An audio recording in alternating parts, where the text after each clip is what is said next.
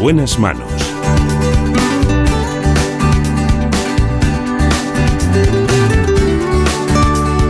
El programa de salud de Onda Cero. Dirige y presenta el doctor Bartolomé Beltrán.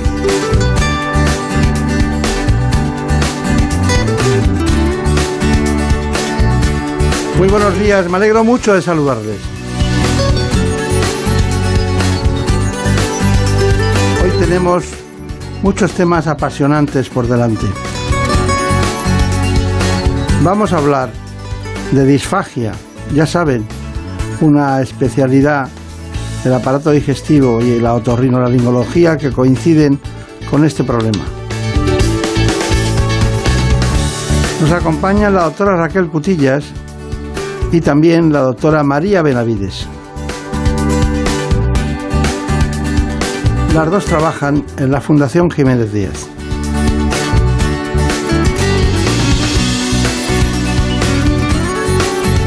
A lo mejor tiene usted dificultad para tragar los alimentos o los líquidos o conoce a alguien que tenga ese problema, porque más de dos millones de personas en España sufren este trastorno conocido como disfagia.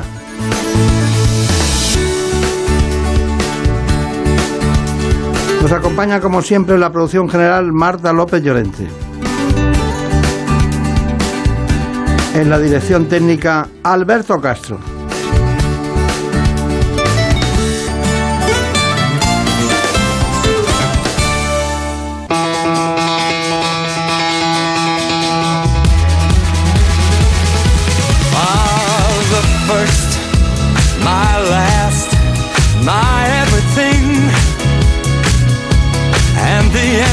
to all my dreams. You're my sun, my moon. Babe, you're my guiding star. My kind of wonderful. Baby, that's what you are. I know there's only, only one like you. Vamos allá en este ritmo trepidante sin ninguna preocupación porque tenemos soluciones para la disfagia. Vamos, en primer lugar, a que conozcan ustedes nuestro tradicional informe.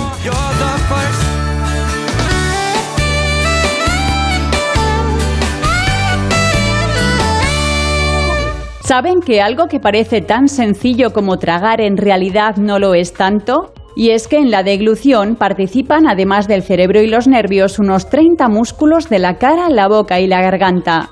Pues en España más de 2 millones de personas tienen problemas para tragar líquidos y alimentos de forma eficaz, un trastorno que se conoce como disfagia orofaringia. Entre quienes la sufren, por supuesto, los mayores, uno de cada cuatro. Pero no es exclusivamente un síndrome geriátrico, ya que cerca del 90% de las personas con Alzheimer, Parkinson o esclerosis lateral amiotrófica en fases avanzadas también lo padecen y casi la mitad de quienes se han recuperado de un ictus. Entre las graves complicaciones que puede tener este trastorno de la función deglutoria están la malnutrición y la deshidratación, la broncoaspiración, las infecciones respiratorias y la neumonía aspirativa. En este nuevo escenario clínico originado por la pandemia, según un estudio, dos de cada tres pacientes sufren disfagia hasta seis meses después de la hospitalización por COVID-19, debido a la intubación y a la inmovilidad. Dos especialistas en esta mañana nos van a contar precisamente los problemas en relación con la disfagia. No es un asunto menor. A mí me ha llamado siempre mucho la atención los datos estadísticos que se refieren concretamente a los accidentes de tráfico, más de 3 millones y medio. También de los suicidios, 3 millones y medio. Pero ¿piensan ustedes que puede haber en España con dificultades para deglutir alrededor de 2 millones de españoles? Es difícil y complicado y hay muchos que no están diagnosticados. Diferentes patologías y enfermedades inciden en la deglución Hoy lo vamos a ver con las especialistas invitadas. Bueno, están con nosotros especialistas que conocen perfectamente este problema, al que podríamos añadir también endocrinos, logopedas y, como no, el personal de enfermería. Así que sin más dilación, por favor, ¿nos cuentas quiénes son? Sí, hoy nos acompaña la doctora María Benavides, licenciada en Medicina y Cirugía por la Facultad de Medicina de Valencia, especialista en otorrino y responsable de la unidad de disfagia del Hospital Fundación Jiménez Díaz. Y también nos acompaña la doctora Raquel Cutillas, jefa asociada del Servicio de Rehabilitación de la Fundación Jiménez Díaz de Madrid, unidad de disfagia, neurorehabilitación y rehabilitación infantil, además de especialista en Medicina Física y Rehabilitación en el Hospital Universitario 12 de Octubre y especialista en discapacidad. Bienvenidas. Gracias. Bueno, pues aquí, aquí estamos. Eh, vamos a ver, estamos hablando de muchos problemas a la vez, de muchos. Pero a mí me sorprende mucho que, que uno de cada cuatro personas puede tener disfagia en este momento. ¿Me lo puede explicar? Porque también le, le, tengo que preguntar o quiero preguntarle por qué eh, prácticamente aquellas personas que han tenido un ictus, eh, prácticamente entre el 80 y el 90% Mm, se nota que tienen una disfagia. O aquellas que tienen problemas como Alzheimer o problemas neurológicos, incluso creo que hasta el Guillain Barré es posible que lo, que lo tengan. ¿no? ¿Me, ¿Me explica este asunto? Pues eh, la disfagia es un síntoma multiteológico que está asociado a una gran cantidad de patologías y de circunstancias del individuo, no solo a la enfermedad, y aparece eh, en muchas edades eh, a, lo largo de la vida, ¿no? desde los bebés, que a veces tienen alterada la, la coordinación, respiración, succión, deglución, hasta las personas mayores. De hecho, ha sido reconocido hace tiempo como uno de los grandes síndromes geriátricos por las sociedades de geriatría. El proceso de tragar es un proceso muy complejo, parece sencillo, nos metemos la comida en la boca, y la deglutimos y no le damos más importancia. Pero una vez que nosotros conscientemente damos el pistoletazo de salida, cuando impulsamos el bolo hacia atrás, hay un complejo, una función muy compleja para que el alimento vaya a la vía digestiva en lugar de la vía respiratoria. En circunstancias normales, la vía que está abierta es la vía respiratoria y cuando nosotros decidimos tragar, se cierran un montón de compuertas para proteger esa vía y se abre la vía digestiva. Y esto pasa en menos de un segundo. Cualquier alteración a nivel muscular, nerviosa, sensitiva, de los reflejos o de la coordinación a nivel del sistema nervioso central, va a hacer que el contenido, el alimento, el líquido, en lugar de ir a la vía digestiva, que es a la que tiene que ir, vaya a la vía respiratoria y nos ocasione los problemas que vienen secundarios a la disfagia. Claro. Bueno, eh, doctora Benavides, eh, me gustaría que me dijera exactamente ¿Por qué, ¿Por qué, se produce la disfagia exactamente desde el punto de vista de la otorrinolaringología? Y luego, ¿a qué personas con más frecuencia afecta? Pues como ha comentado la doctora Cutillas, el, acto de tragar, que parece una cosa muy sencilla y que pues hemos aprendido todos de pequeños y es algo pues que no le damos mucha importancia, es un proceso mucho más complejo de lo que parece. En este proceso intervienen, por un lado, una serie de, musculatura, de estructuras a, nivel de toda la cavidad oral, de la garganta, del esófago, y además también influye el, el cerebro. El cerebro lo que hace es coordinar todos estos movimientos que se producen a la hora de tragar y hacen que esa comida eh, vaya por donde tiene que ir, que es hacia el estómago y no vaya a la vía aérea. Hay una cuestión y es que eh, en los últimos tiempos se ha hablado de la repercusión en el acto de tragar con el COVID. ¿Me puede informar de ese asunto? Sí, eh, bueno, con el COVID eh, lo que hemos visto es que sobre todo los pacientes que han tenido infecciones mucho más severas, que han estado intubados, que han estado en la UCI, incluso han llevado traquetomía, todo eso altera la, la anatomía, por un lado. Por otro lado, son pacientes que han estado sedados, que han estado con un desuso porque no han tragado, eh, adquieren una debilidad generalizada y todo eso hace que cuando se empiezan a recuperar, pues claro, toda la musculatura está muy débil eh, y les cuesta mucho tragar. Por otro lado, también hemos visto, eh, hay muchos estudios que han relacionado el COVID, es un virus que tiene especial mmm, predilección por los, por los nervios. Y lo mismo que, sean, que se producen las pérdidas de olfato y las cefaleas, también se producen otro tipo de alteraciones a nivel de, de, nervio, de, de, nervios periféricos, pueden producir encefalitis, Guillain-Barré, ictus y todas estas patologías centrales, cerebrales, lo que hacen es que como el cerebro no tiene esa coordinación, no puede eh, coordinar los movimientos y hace que el, que, el, alimento, pues en vez de ir por donde tiene que ir, que es hacia el estómago, va hacia la vía, hacia la vía respiratoria. Bueno, doctora Cutillas, ¿qué, ¿qué, síntomas nos tienen que hacer sospechar que, que pueda haber detrás, pueda haber este problema? Pues para sospecharlo, lo primero que nos fijamos es eh, en la enfermedad que tiene el paciente o las condiciones que tiene el paciente. Por ejemplo, sospechamos en pacientes mayores, pacientes que han tenido un ictus, un COVID. Ya tienes que tener un poco la sospecha para realizar el estudio. Luego hay síntomas muy evidentes. El paciente que cuando está comiendo continuamente se atraganta, pues tiene que sospechar que ahí hay una disfagia.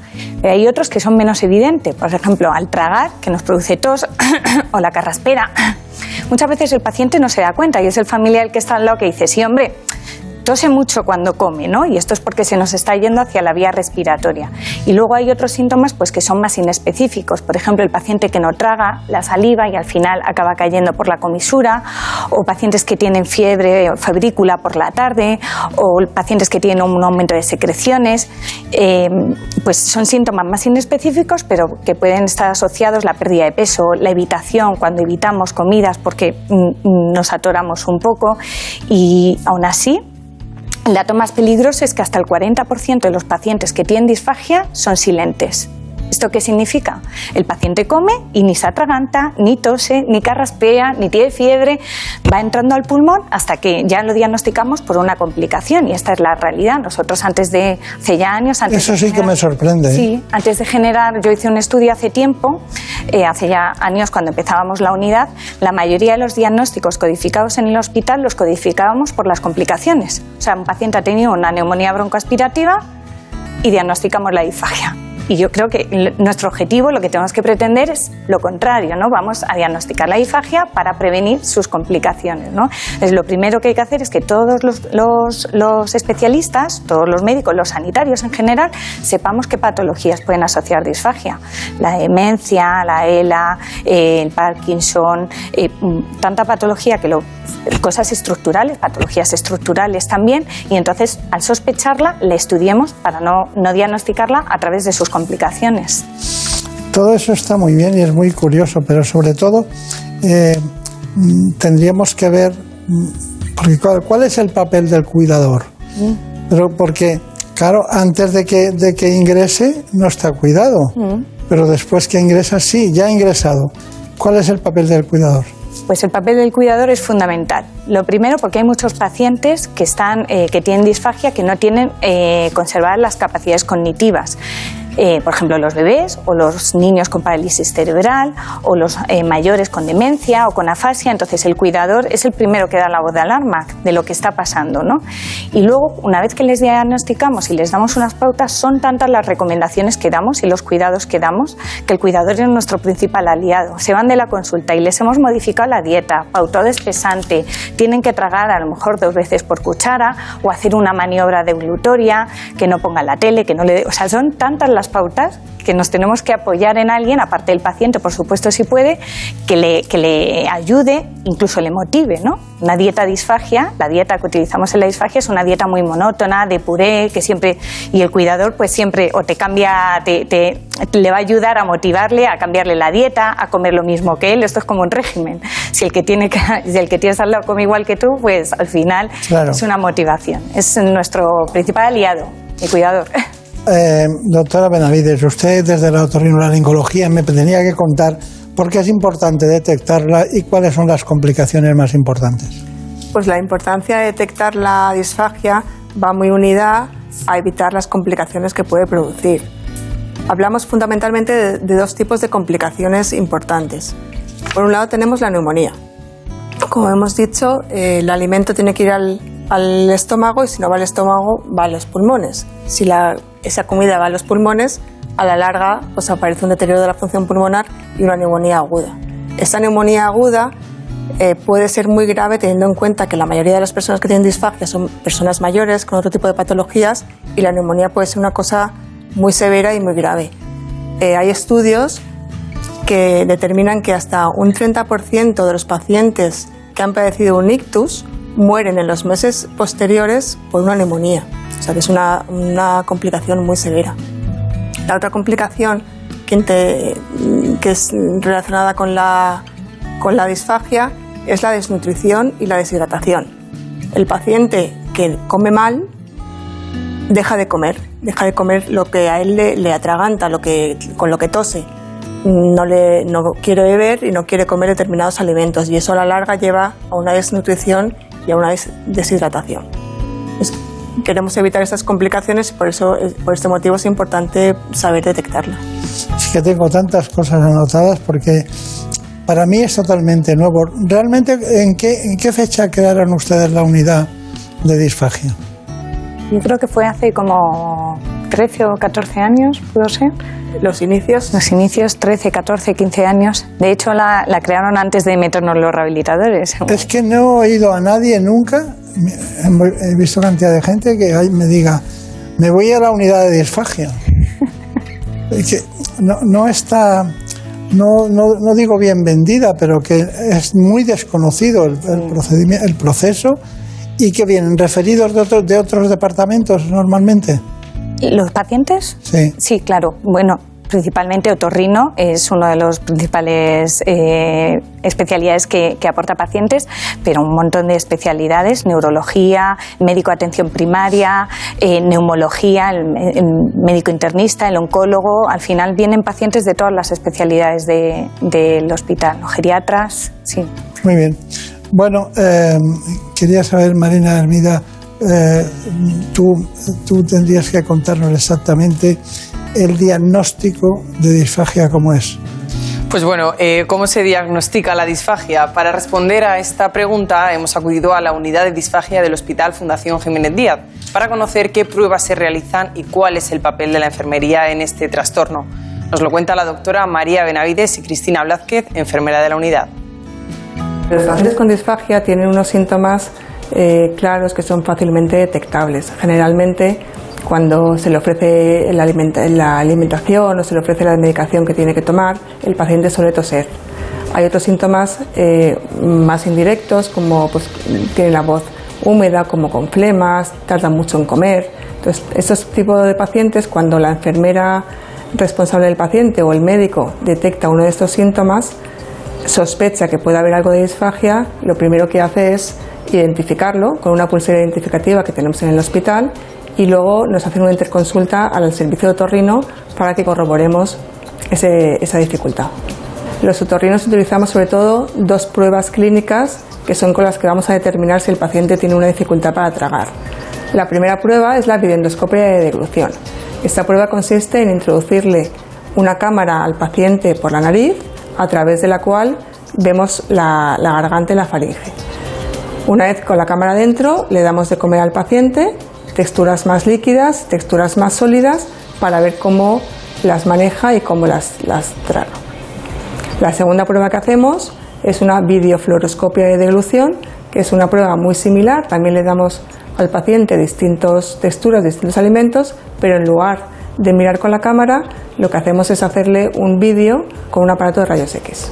Es importante que en cualquier paciente que se sospeche que puede tener una dificultad para deglutir, para tragar, sea visto por un especialista de otorrinolaringología, que va a ser el que corrobore realmente la dificultad que tiene el paciente para poder poner los medios antes de llegar y evitar complicaciones.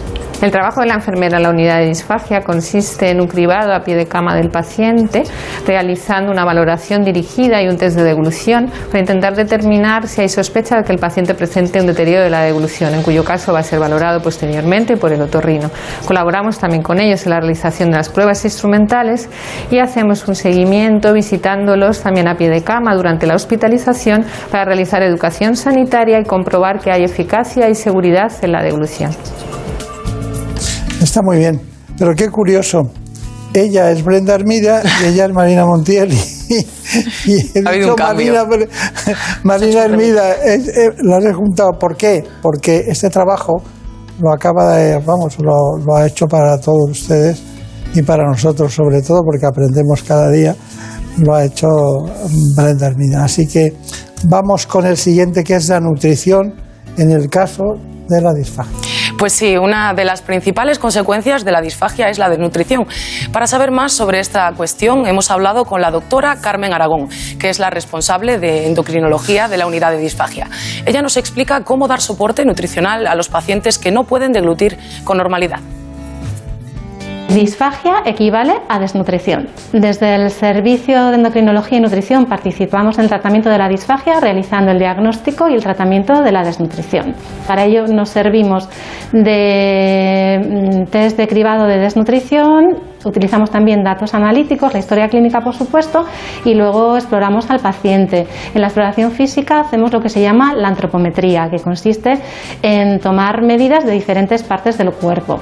Medimos, por ejemplo, el pliegue tricipital en el brazo, también medimos el perímetro del brazo y solemos medir también el perímetro de la pierna.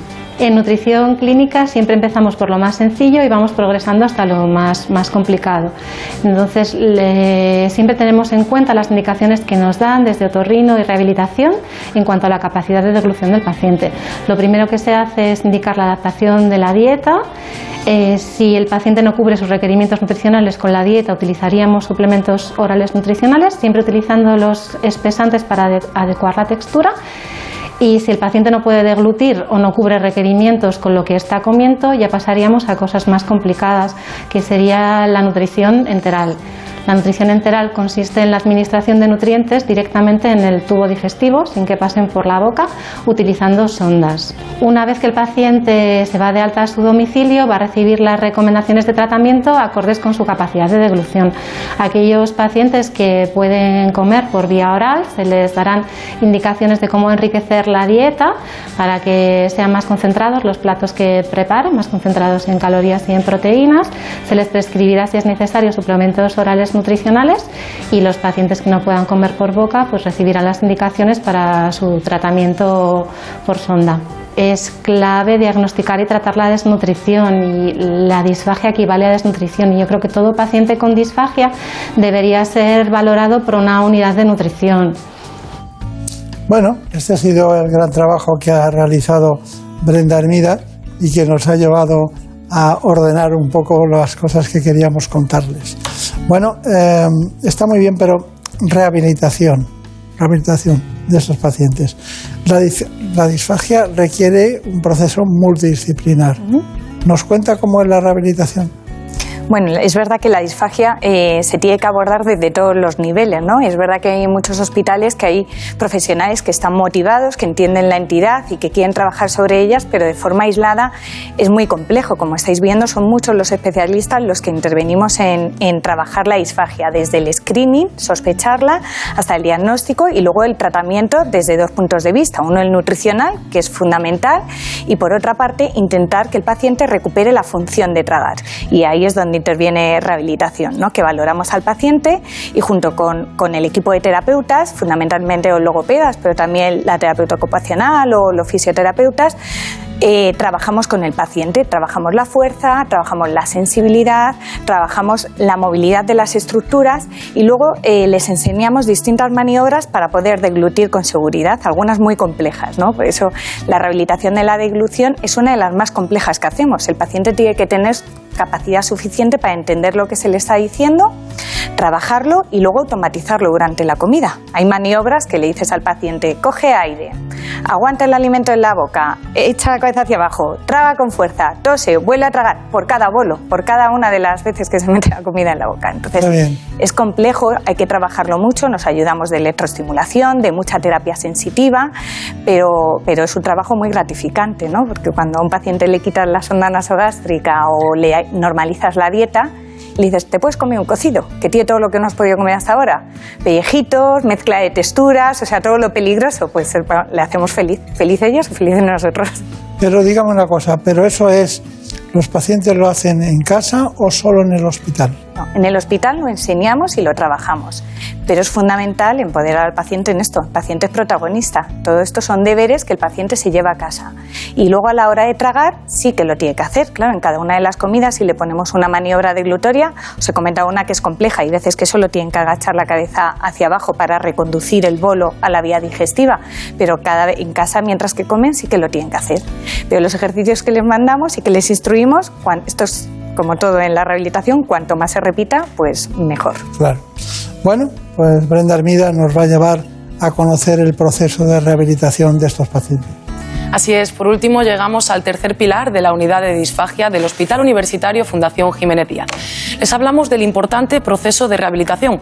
La doctora Raquel Cutillas, rehabilitadora, y Cristina García, logopeda, nos explican cuál es el trabajo con estos pacientes.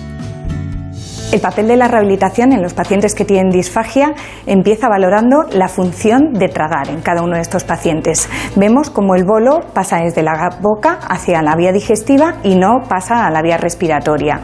Además, valoramos si el paciente es capaz de comprender y entender los ejercicios que le vamos a enseñar, porque tiene que ser capaz de automatizarlos y de integrarlos en la comida. La mayoría de estos pacientes que tienen disfagia está incluida dentro de una enfermedad más compleja como puede ser el ictus o puede ser un cáncer de laringe o el mismo COVID. Por lo tanto, hacemos una valoración integral. La fisioterapia eh, les va a ayudar a recuperar todas las funciones a nivel motor.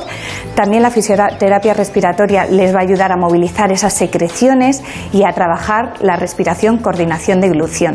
El logopeda tiene dos vías de tratamiento. Una, que es muy sencilla, instruir al paciente y al familiar en pautas muy sencillas para evitar que la comida pase al pulmón.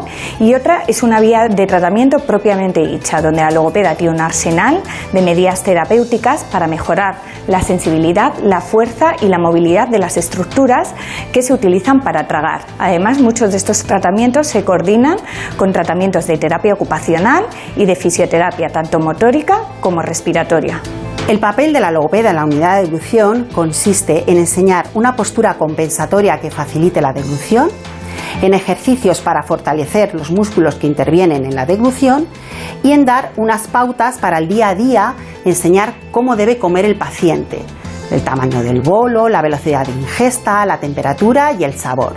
Todo ello para que la alimentación del paciente sea segura y eficaz. La rehabilitación es clave para mejorar la calidad de vida en estos pacientes porque les permite eh, tener seguridad a la hora de comer y además les permite tener un eh, nivel de hidratación y nutrición adecuado para luego el resto de su vida.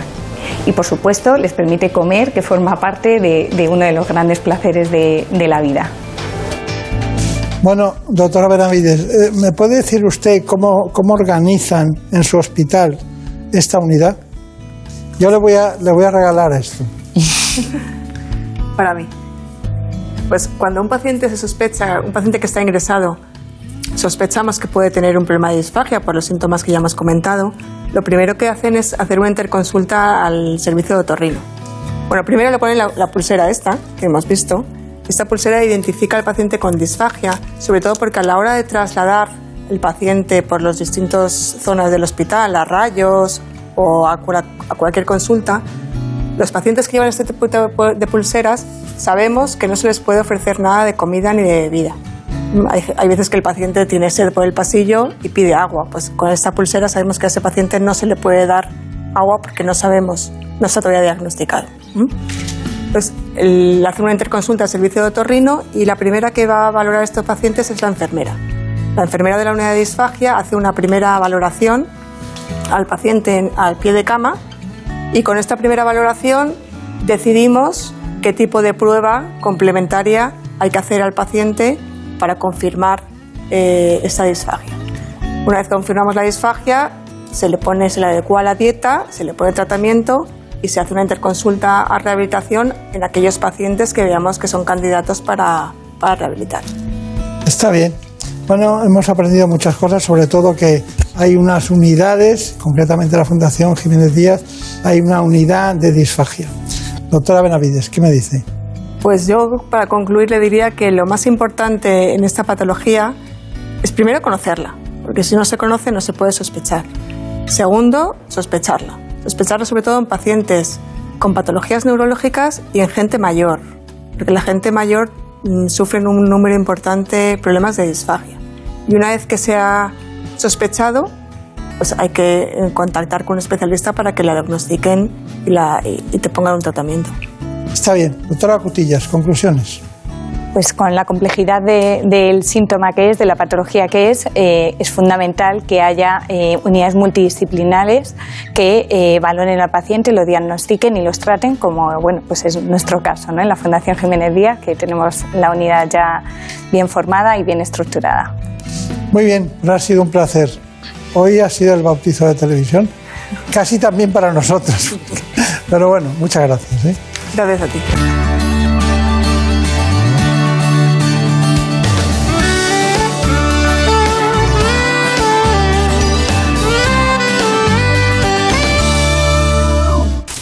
Es lógico. Murprotec, empresa líder en la eliminación definitiva de las humedades, patrocina la salud en nuestros hogares.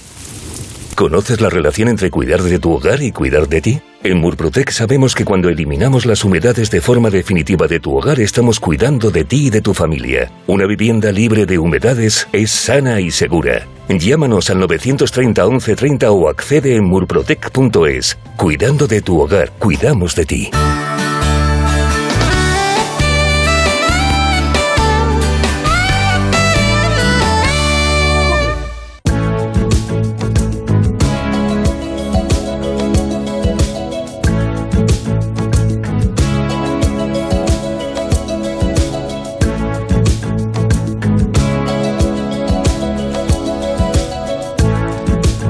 Vamos ahora con un asunto propio de la ginecología.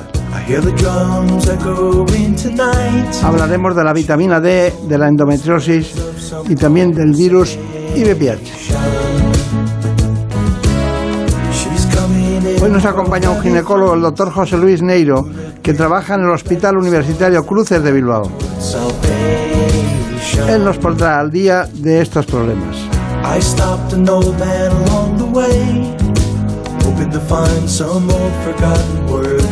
Les recuerdo que el contenido de este espacio pertenece también a un grupo de profesionales que trabaja con nosotros en el programa ¿Qué me pasa, doctor? que se emitirá hoy mismo a las 9 de la mañana.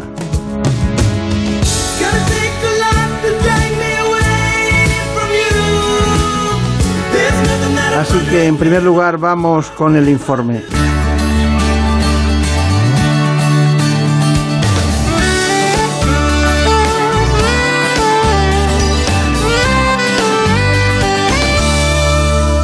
La endometriosis es una enfermedad que afecta entre un 10 y un 15% de la población femenina en edad fértil.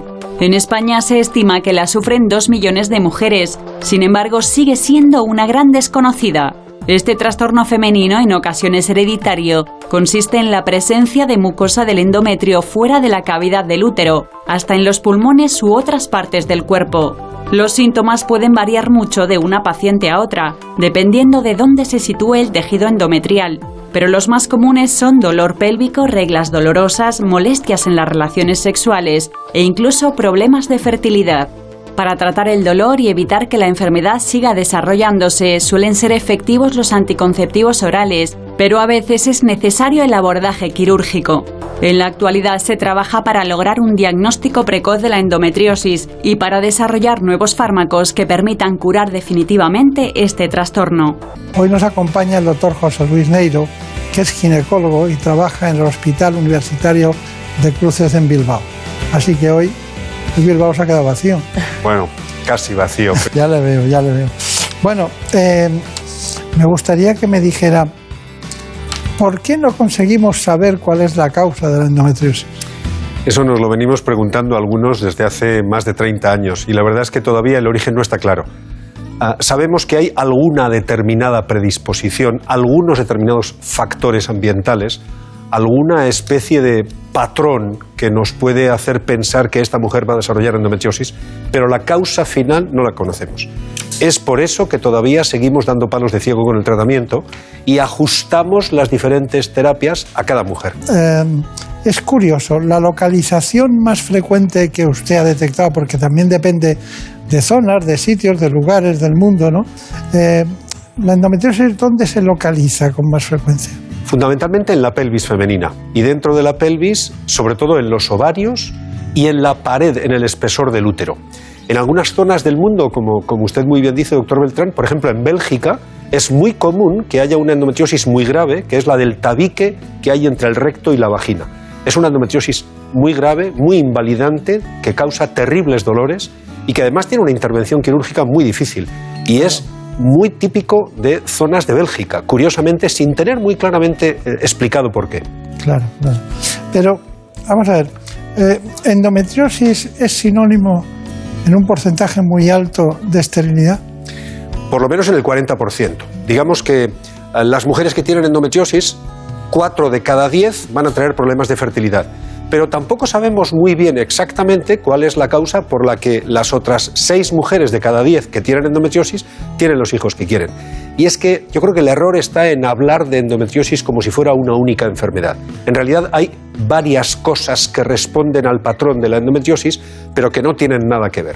Por ejemplo, la endometriosis del quiste aislado de la chica de 23 años, un quiste de chocolate que se le opera y ya está y no vuelve a tener ningún problema, le decimos endometriosis. Sin embargo, por el otro lado, la mujer de 37 años que tiene múltiples lesiones endometriósicas en toda la pelvis y que no consigue quedarse embarazada, esta mujer también le decimos que tiene endometriosis y es una enfermedad completamente diferente que la anterior. ¿Usted ha vivido experiencias de endometriosis en esas zonas más habituales que al quitar los, los, quistes de chocolate, es decir, esa parte de la menstruación que se queda ahí aislada, al quitarlo la vida puede ser normal? Absolutamente. Y es más, eso es muy agradecido cuando eh, metemos en quirófano a una mujer que tiene una calidad de vida muy perdida, que tiene unas menstruaciones muy dolorosas, que padece de su pelvis 10 o 12 o 15 o 20 días cada mes y que le operas y dos meses más tarde, cuando viene la revisión posoperatoria, te dice, oiga, soy mujer nueva. Esto es maravilloso. Esto es maravilloso porque realmente le estabas devolviendo la calidad de vida. No le has curado la enfermedad, pero has conseguido reponer la calidad de vida y esto es muy agradecido para los médicos.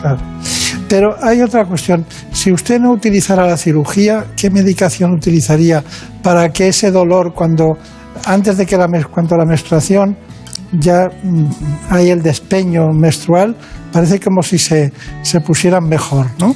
Afortunadamente, al, inicio del programa usted ha dicho que no tenemos todas las respuestas y este es uno de esos puntos. No tenemos todas las respuestas, pero sí tenemos todas las intenciones. La idea es individualizar los tratamientos. Tenemos una panoplia de tratamientos hormonales que van desde la inserción de dispositivos intrauterinos provistos de hormonas que liberan un poquito de hormona progestacional cada día, hasta tratamientos por vía oral, tratamientos anticonceptivos, tratamientos directamente contra el tejido endometriósico. Hay que individualizar las terapias porque no es lo mismo tratar a una chica de 23 años sin expectativa de fertilidad que a una señora de 38 que lleva tres años buscando embarazos y no lo consigue. Son casos completamente diferentes que el de aquella señora de 45 que lo que quiere es vivir bien, déjeme en paz, quíteme el dolor que, que no aguanto más. Individualizar personalizar los tratamientos para la endometriosis es absolutamente fundamental hoy.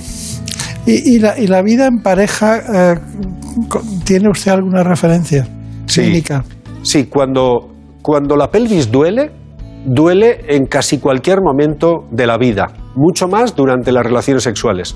Y no es infrecuente que el síntoma capital de una mujer con, con endometriosis sea tener relaciones sexuales dolorosas. Y esto trastoca mucho la vida, por ejemplo, cuando se pretenden tener hijos. Esto desajusta mucho la vida incluso de la pareja. Por eso hay que hacer un abordaje muy, muy particular, muy personalizado, de acuerdo con la sintomatología la edad, la expectativa de futuro, la situación de pareja o individual que tiene esa mujer. Hay que personalizar cada vez más. En la endometriosis esto es mandatorio. Seguramente siempre en medicina, pero en endometriosis sobremanera. A mí me sorprende, porque avanzamos en todo, incluso en la reproducción asistida, en la reproducción de todo tipo, eh, la congelación de óvulos, y que no podamos lograr el que las mujeres eh, la regla vaya al sitio que les corresponde, ¿no? Porque hay incluso alguna mujer que ha tenido eh, endometriosis o restos de menstruación en la nariz. Sí. La endometriosis en realidad puede darse en cualquier lugar del organismo donde se acumule el tejido endometrial y puede darse, yo he visto un par de casos de endometriosis pulmonar.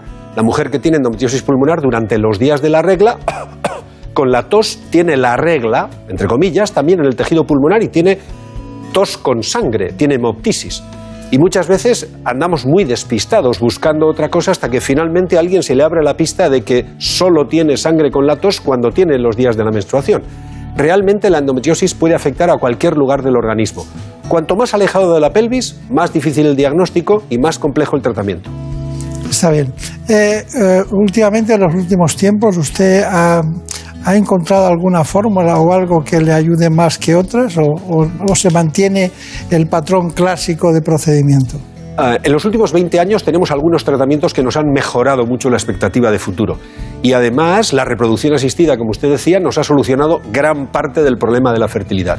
Entre la reproducción asistida, la personalización de los tratamientos y los tratamientos en el medio y largo plazo, vamos apañándonos, podríamos decir, en una enfermedad de la que todavía hoy no sabemos el origen, ciertamente.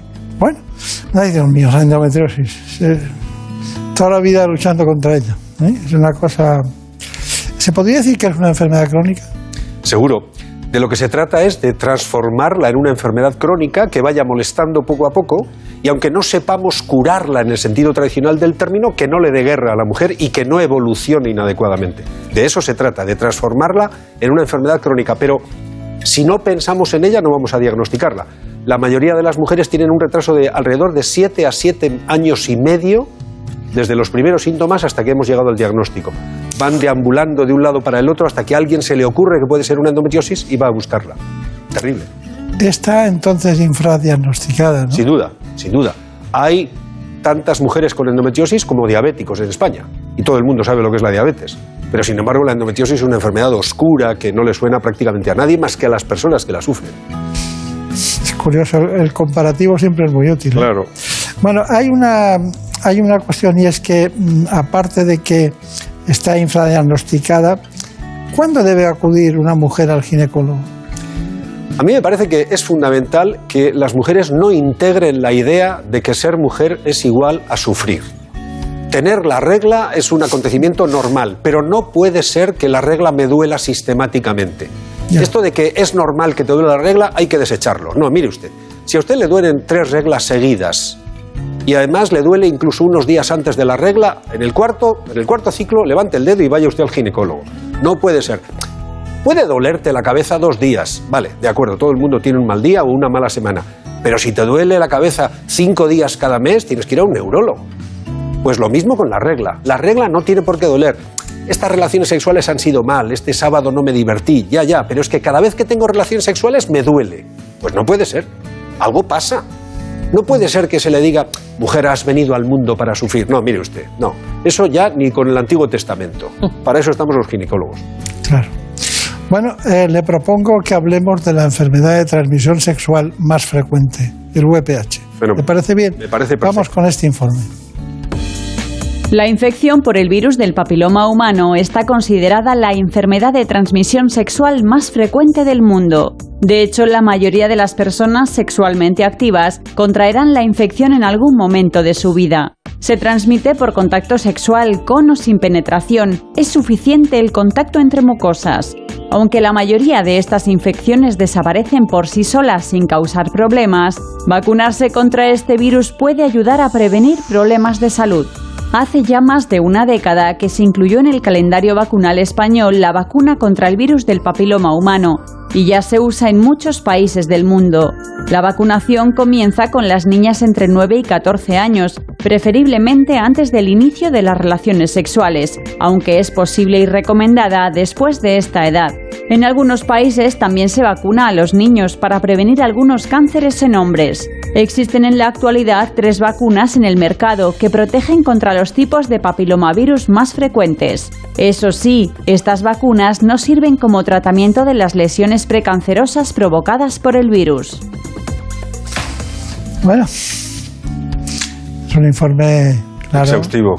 y exhaustivo, como todos los que en este espacio intentamos hacer para todos ustedes. Pero, claro, eh, una enfermedad de transmisión sexual. La pregunta es, ¿y por qué, y por qué a los hombres no se les obliga a vacunarse? Esa es la misma pregunta que nos hacemos los ginecólogos y seguramente los dermatólogos y también los urólogos, que cada vez ven más varones con virus del papiloma. Porque los varones efectivamente tienen menos capacidad de sufrir enfermedad como consecuencia de la infección por virus del papiloma. De acuerdo. Pero hay muchos cánceres del varón que están condicionados directamente por el virus del papiloma. Y además, y esto es muy importante, sirven como vehículo de transmisión de los virus de unas chicas a otras. Porque hasta los 25 o 30 años, digamos que las personas cambian mucho de pareja. ¿eh? Eh, Curiosamente, los adolescentes no son promiscuos, son superfieles. Lo que pasa es que tienen una monogamia consecutiva, ¿verdad? De sábado a sábado o de mes a mes van cambiando de pareja. deshacen la pareja anterior y tienen una nueva pareja. Y las relaciones sexuales, como muy bien decía el informe, cada vez comienzan antes. Por tanto, ocultar que los varones debieran vacunarse para ayudarnos entre todos a terminar con el cáncer de cuello, entre otros, yo creo que es una eh, situación equivocada. La pregunta es, ¿por qué no vacunamos a los chicos? Y esa respuesta todavía no la tengo. Pues si no la tiene usted. En realidad, en realidad la deben tener los políticos que deciden incluir la vacunación. Bueno, no hablemos de, los políticos en el territorio de sanitario porque eso ya es, eso sí que es otro tema. Sí, sí, sí. Pero bueno, lo, lo asumimos así. ¿Cuál es, eh, hemos entrado directamente en la vacunación. Eh, eh, ¿Cuál sería la edad ideal de vacunación en las mujeres? Nunca antes de los nueve años, para las mujeres y para los hombres, siempre en niños o niñas de más de nueve años. Entonces, si usted tiene sobrinos, regáleles la vacunación para este próximo 2022. Si tiene usted sobrinos que tienen 12, 15, 18, 23 años, regáleles la vacuna. Es un magnífico regalo para un chico que de otra manera no se plantearía. Y sin embargo, la vacuna en los chicos también ayuda a las parejas de las chicas, porque vacunar solo a la mitad de la población cuando se tienen relaciones sexuales, el 100% de la población, parece un poco incompleto. Claro. María Montiel, ¿qué preguntas tienes? Pues bueno, doctor, la mayoría les coinciden con la misma pregunta. Los riesgos del VPH y luego en qué enfermedades, eh, qué enfermedades deriva o conlleva. Los riesgos del VPH son muy escasos porque afortunadamente es un virus muy poco agresivo, muy contagioso pero muy poco agresivo y en general el sistema inmune del organismo lo va a lavar, lo va a eliminar, ya, pero no siempre. ¿Cuál es el asunto? Que de, de ese 75% de la población mundial que tiene virus del papiloma antes de los 25 años, después de los 25 años algunos se quedan con el virus y puede provocar verrugas genitales, puede provocar lesiones precancerosas del cuello de la matriz, también cáncer del cuello de la matriz, lesiones precancerosas del ano en los dos sexos, cáncer de pene, cáncer de vagina, cáncer de vulva y podría seguir un rato. Por ejemplo, el cáncer de laringe y de toda la esfera orofaringea no solo depende del tabaco, también depende del virus del papiloma y lo podríamos evitar 100% con la vacunación general. Muchísimas gracias. Ha sido un placer, Marina. Está bien, lo ha contado Sí, sí, estupendamente. Bueno, eh, usted ha dicho al principio del espacio, y nosotros también lo hemos matizado, usted asentía que los niveles bajos de la hormona D son susceptibles de que la gente se pueda contagiar más del, del virus del papiloma humano, no, sino del COVID-19. Cierto, cierto. No solamente de COVID-19, de todas las infecciones virales y sobremanera de las infecciones virales respiratorias. Y COVID-19 está provocado por un virus respiratorio. Tener la vitamina D baja, tener la hormona D baja, como dicen ustedes, es una, eh, un factor de riesgo fundamental para tener más fácil la infección por COVID, ciertamente. Está bien. Bueno, este informe en relación con la vitamina D. Que los rayos UVA son perjudiciales para la piel nadie lo duda, pero estamos huyendo tanto del sol que se estima que entre el 80 y el 90% de las personas que viven en países industrializados sufren desde una leve a una grave carencia de vitamina D, algo especialmente preocupante en nuestro país. Si tenemos en cuenta, por ejemplo, que Canarias, pero también Madrid, se encuentran entre los lugares con más horas de luz de Europa. Se recomienda tomar el sol sin protección a primera hora de la mañana y a última de la tarde. Con media hora sería suficiente, porque la ausencia de vitamina D no solo afecta a la salud ósea, sino a aspectos cognitivos y degenerativos. El 90% de esta vitamina la recibimos a través del sol. Solo una mínima parte se genera tomando alimentos como el pescado azul, la leche, yema de huevo y la mantequilla. Qué cosas más buenas. Todas muy ricas, todas muy ricas. Lo que pasa es que para conseguir la cantidad de vitamina D que uno necesita a través de la dieta, hay que tomarse 22 yemas de huevo al día o beberse 7 litros y medio de leche. Y esto no hay, no hay nadie que lo haga. O sea que... Y por otra parte, en España no tomamos el sol, doctor Beltrán. Usted y yo nos ponemos morenos, en el mejor de los casos, 8 días al, al año, 15 días si uno tiene dinero para irse dos semanas de vacaciones. Pero el resto del tiempo, cuando tenemos que estar tomando el sol, en esta oficina o en el hospital, no tomamos el sol. No hay que confiar en el sol, porque además los dermatólogos, la doctora que ha estado hace un minuto lo sabía muy bien, nos han ganado la pelea. Ellos nos han acostumbrado a la protección solar y esto hace que los rayos ultravioleta del sol invaliden su acción benéfica sobre la piel cuando tenemos protectores solares. Claro, pero yo estoy mucho en el plató, pero no duermo en el plató. ¿eh? Ah, es verdad. ni usted, ni usted en la consulta. Bueno, ¿qué pregunta tenemos? Pues nos han preguntado si sería buena idea plantear una política de, de salud pública que, que, plantee fortificar los alimentos lácteos, por ejemplo, con vitamina D, como sucede en países nórdicos. Y mientras tanto también, ¿qué pueden hacer ustedes mientras que esto no, no se dé? Uh, yo creo que las dos, las dos preguntas y las dos partes de la pregunta son muy acertadas. Efectivamente, en los países nórdicos ya hace muchos años decidieron fortificar los alimentos lácteos con vitamina D. Magnífica política de salud que yo aplaudo sobre la marcha y si tuviera que tomar la decisión lo plantearía ya, para que durante el año 2022 fabricantes de lácteos y fabricantes de hormona D se pusieran de acuerdo para que, sin incrementar los precios, pudiéramos fortificar esos alimentos. Entre tanto, ¿qué hacer? Por ejemplo, lo que hacen ustedes dedicar un programa como este a hablar de la vitamina D y explicarle a la población que el 80% de las personas de los países industrializados tienen déficit de vitamina D, eso es muy importante. Que las personas se eh, den cuenta, que visibilicemos, como decimos ahora, un problema muy serio de salud y que es muy fácil de solucionar. Vaya usted a su médico de atención primaria y pídale que le haga una determinación de vitamina D. Probablemente si usted no toma el sol tendrá la vitamina D baja y los beneficios para la salud de equilibrarla son muy elevados. Está usted repartiendo pacientes por todos los lados. ¿eh? Bueno, es que, es que hay algunas cosas que son elementales. Estoy de acuerdo con usted. Doctor José Luis Neiro, ¿cuáles son conclusión?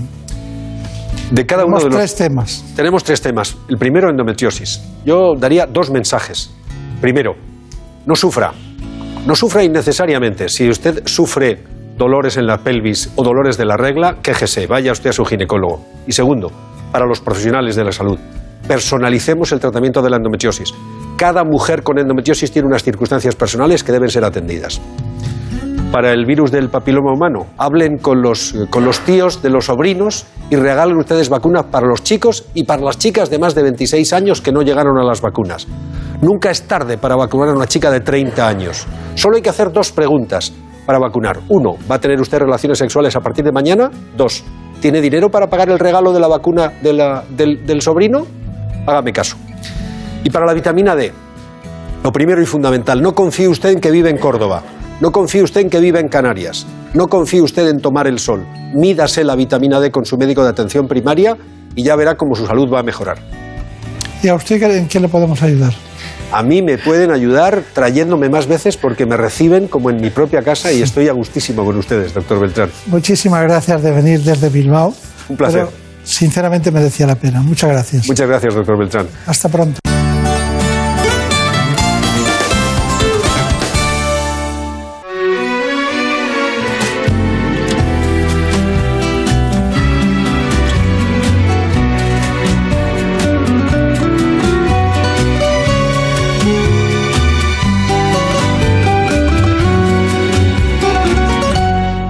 Desde que estuve niña en La Habana, no se me puede olvidar. Tanto Cádiz ante mi ventana. Aquí no se nos olvida nada, sobre todo la mujer. Hoy trataremos después en la segunda parte del programa el cáncer de mama y la medicina estética corporal. Lo haremos con los doctores Cortés y Marta Garay.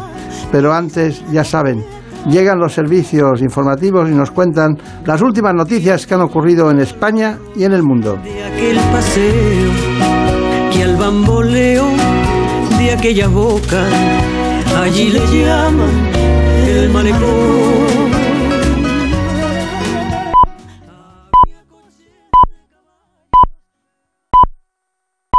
Son las 5, son las 4 en Canarias.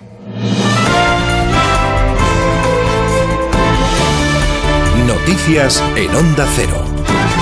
Saludos, buenas noches. El presidente de Ucrania vuelve a pedir ayuda internacional para llevar a cabo la reconstrucción del país como consecuencia de la invasión por parte de las tropas rusas. Zelensky asegura que no solo es necesario restaurar todo lo que han destruido los ocupantes, sino también crear unos nuevos cimientos para Ucrania que permitan conseguir un país seguro, moderno y sin barreras para el futuro. Solicita inversiones de miles de millones de euros para reconstruir y crear nuevas instituciones y reformas armas, una solicitud que hacía en referencia a la conferencia de Suiza, donde a lo largo de esta semana se reunirán líderes de 40 países con el objetivo de coordinar planes para apoyar a Ucrania. Sobre el parte de guerra, Zelensky ha explicado que los combates se están intensificando en algunas regiones como la de Kharkov y pide a los residentes que utilicen todos los medios para difundir la verdad sobre los crímenes de los ocupantes. Ahora hay una sensación de relajación en muchas ciudades de la retaguardia, pero la guerra no ha terminado. Desafortunadamente, su brutalidad a veces solo crece y no debemos olvidarlo. Hay que ayudar al ejército, a los voluntarios, a todos los que se quedan y se encuentran solos en este momento. Tenemos que utilizar constantemente todos nuestros contactos en el extranjero, todas las oportunidades de información, incluso las redes sociales para difundir la verdad sobre la guerra y los crímenes de los ocupantes en nuestra tierra.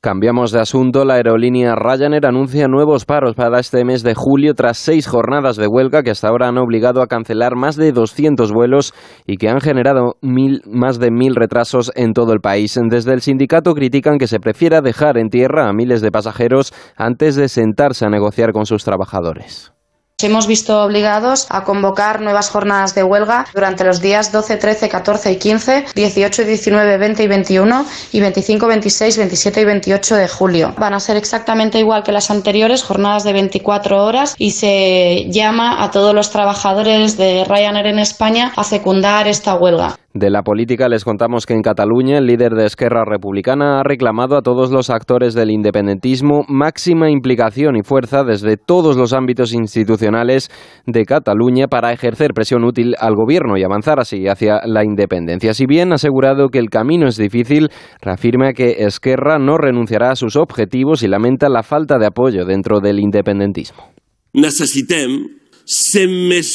Necesitamos ser más fuertes para que esta presión sea más útil y necesitamos que todos aquellos que dicen que debería funcionar la mesa de negociación y que deberíamos defender la amnistía y la autodeterminación, como ya hacemos, también se implicasen. Siempre la amnistía y la autodeterminación también se impliquessin. En deportes y en Fórmula 1, el piloto español Carlos Sainz conquistaba este sábado la primera pole position de su carrera deportiva en el Gran Premio de Gran Bretaña. En segunda posición ha terminado Max Verstappen y Charles Leclerc saldrá desde la tercera plaza. Fernando Alonso fue séptimo en una clasificación pasada por agua. La verdad es que cómodo, cómodo en la lluvia desde la Q1, pasamos eh, con un juego, luego en la Q2 también cómodo. Como vimos en Canadá, a veces clasificas demasiado bien y luego acabas en carrera en tu posición natural. Así que, pues bueno, haber hecho la crono cuarto, quinto, al final creo que no hubiese cambiado mucho para mañana porque Russell o, o Hamilton yo creo que van a ir más rápido mañana, así que séptimo está bien. En la actualidad del tenis, Rafa Nadal pasa a los octavos de final de Wimbledon tras derrotar al italiano Lorenzo Sonego. Muy uh, contento por la victoria. Le deseo a Lorenzo todo lo mejor para el resto de la temporada. Creo que es un gran jugador. El año pasado llegó hasta la cuarta ronda. Este año ha logrado buenos resultados también. En tenis femenino, Paula Badosa también consigue el pase a octavos de final tras ganar a la checa Petra Kitova. Es todo, actualizamos información en 55 minutos cuando sean las 6 de la madrugada, las 5 de la madrugada en las Islas Canarias. Ya saben que pueden mantenerse informados en todo momento en nuestra página web ondacero.es. Síguenos por internet en ondacero.es.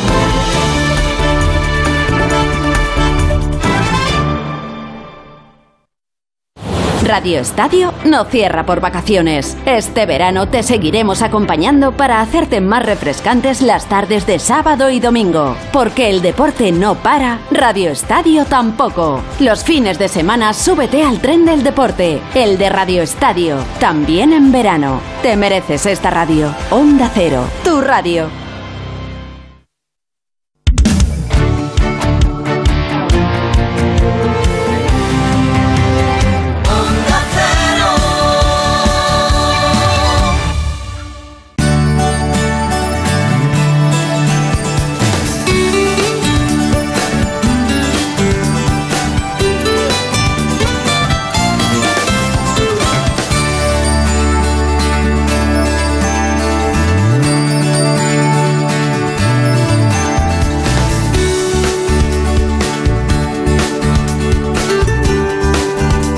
buenas manos.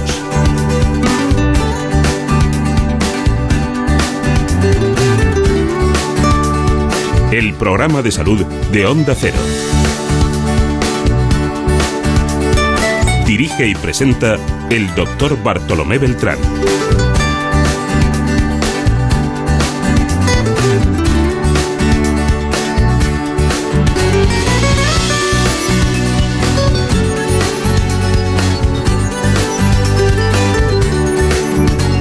Ya saben ustedes que les hemos prometido hablar del cáncer de mama y lo hacemos con uno de los grandes, un oncólogo médico del Ruber Internacional. Se llama Javier Cortés.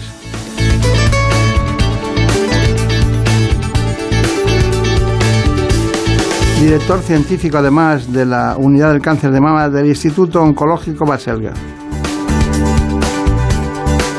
Y trabaja, como no, en los hospitales Juan Bravo y Ruben Internacional. En los dos, en los dos.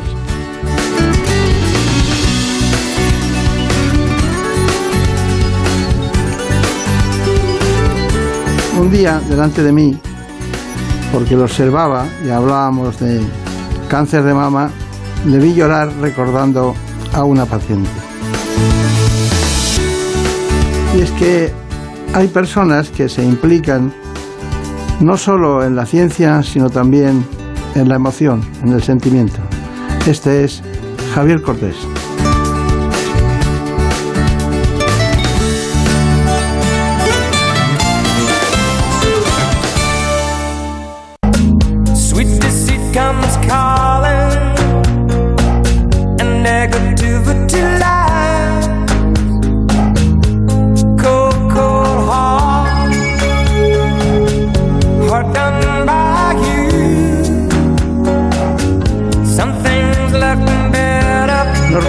Conocieran ustedes no solo los datos de supervivencia, sino también cuáles son las coordenadas de ese tipo de tumores en lo que llamamos, nosotros siempre lo hacemos así, el informe.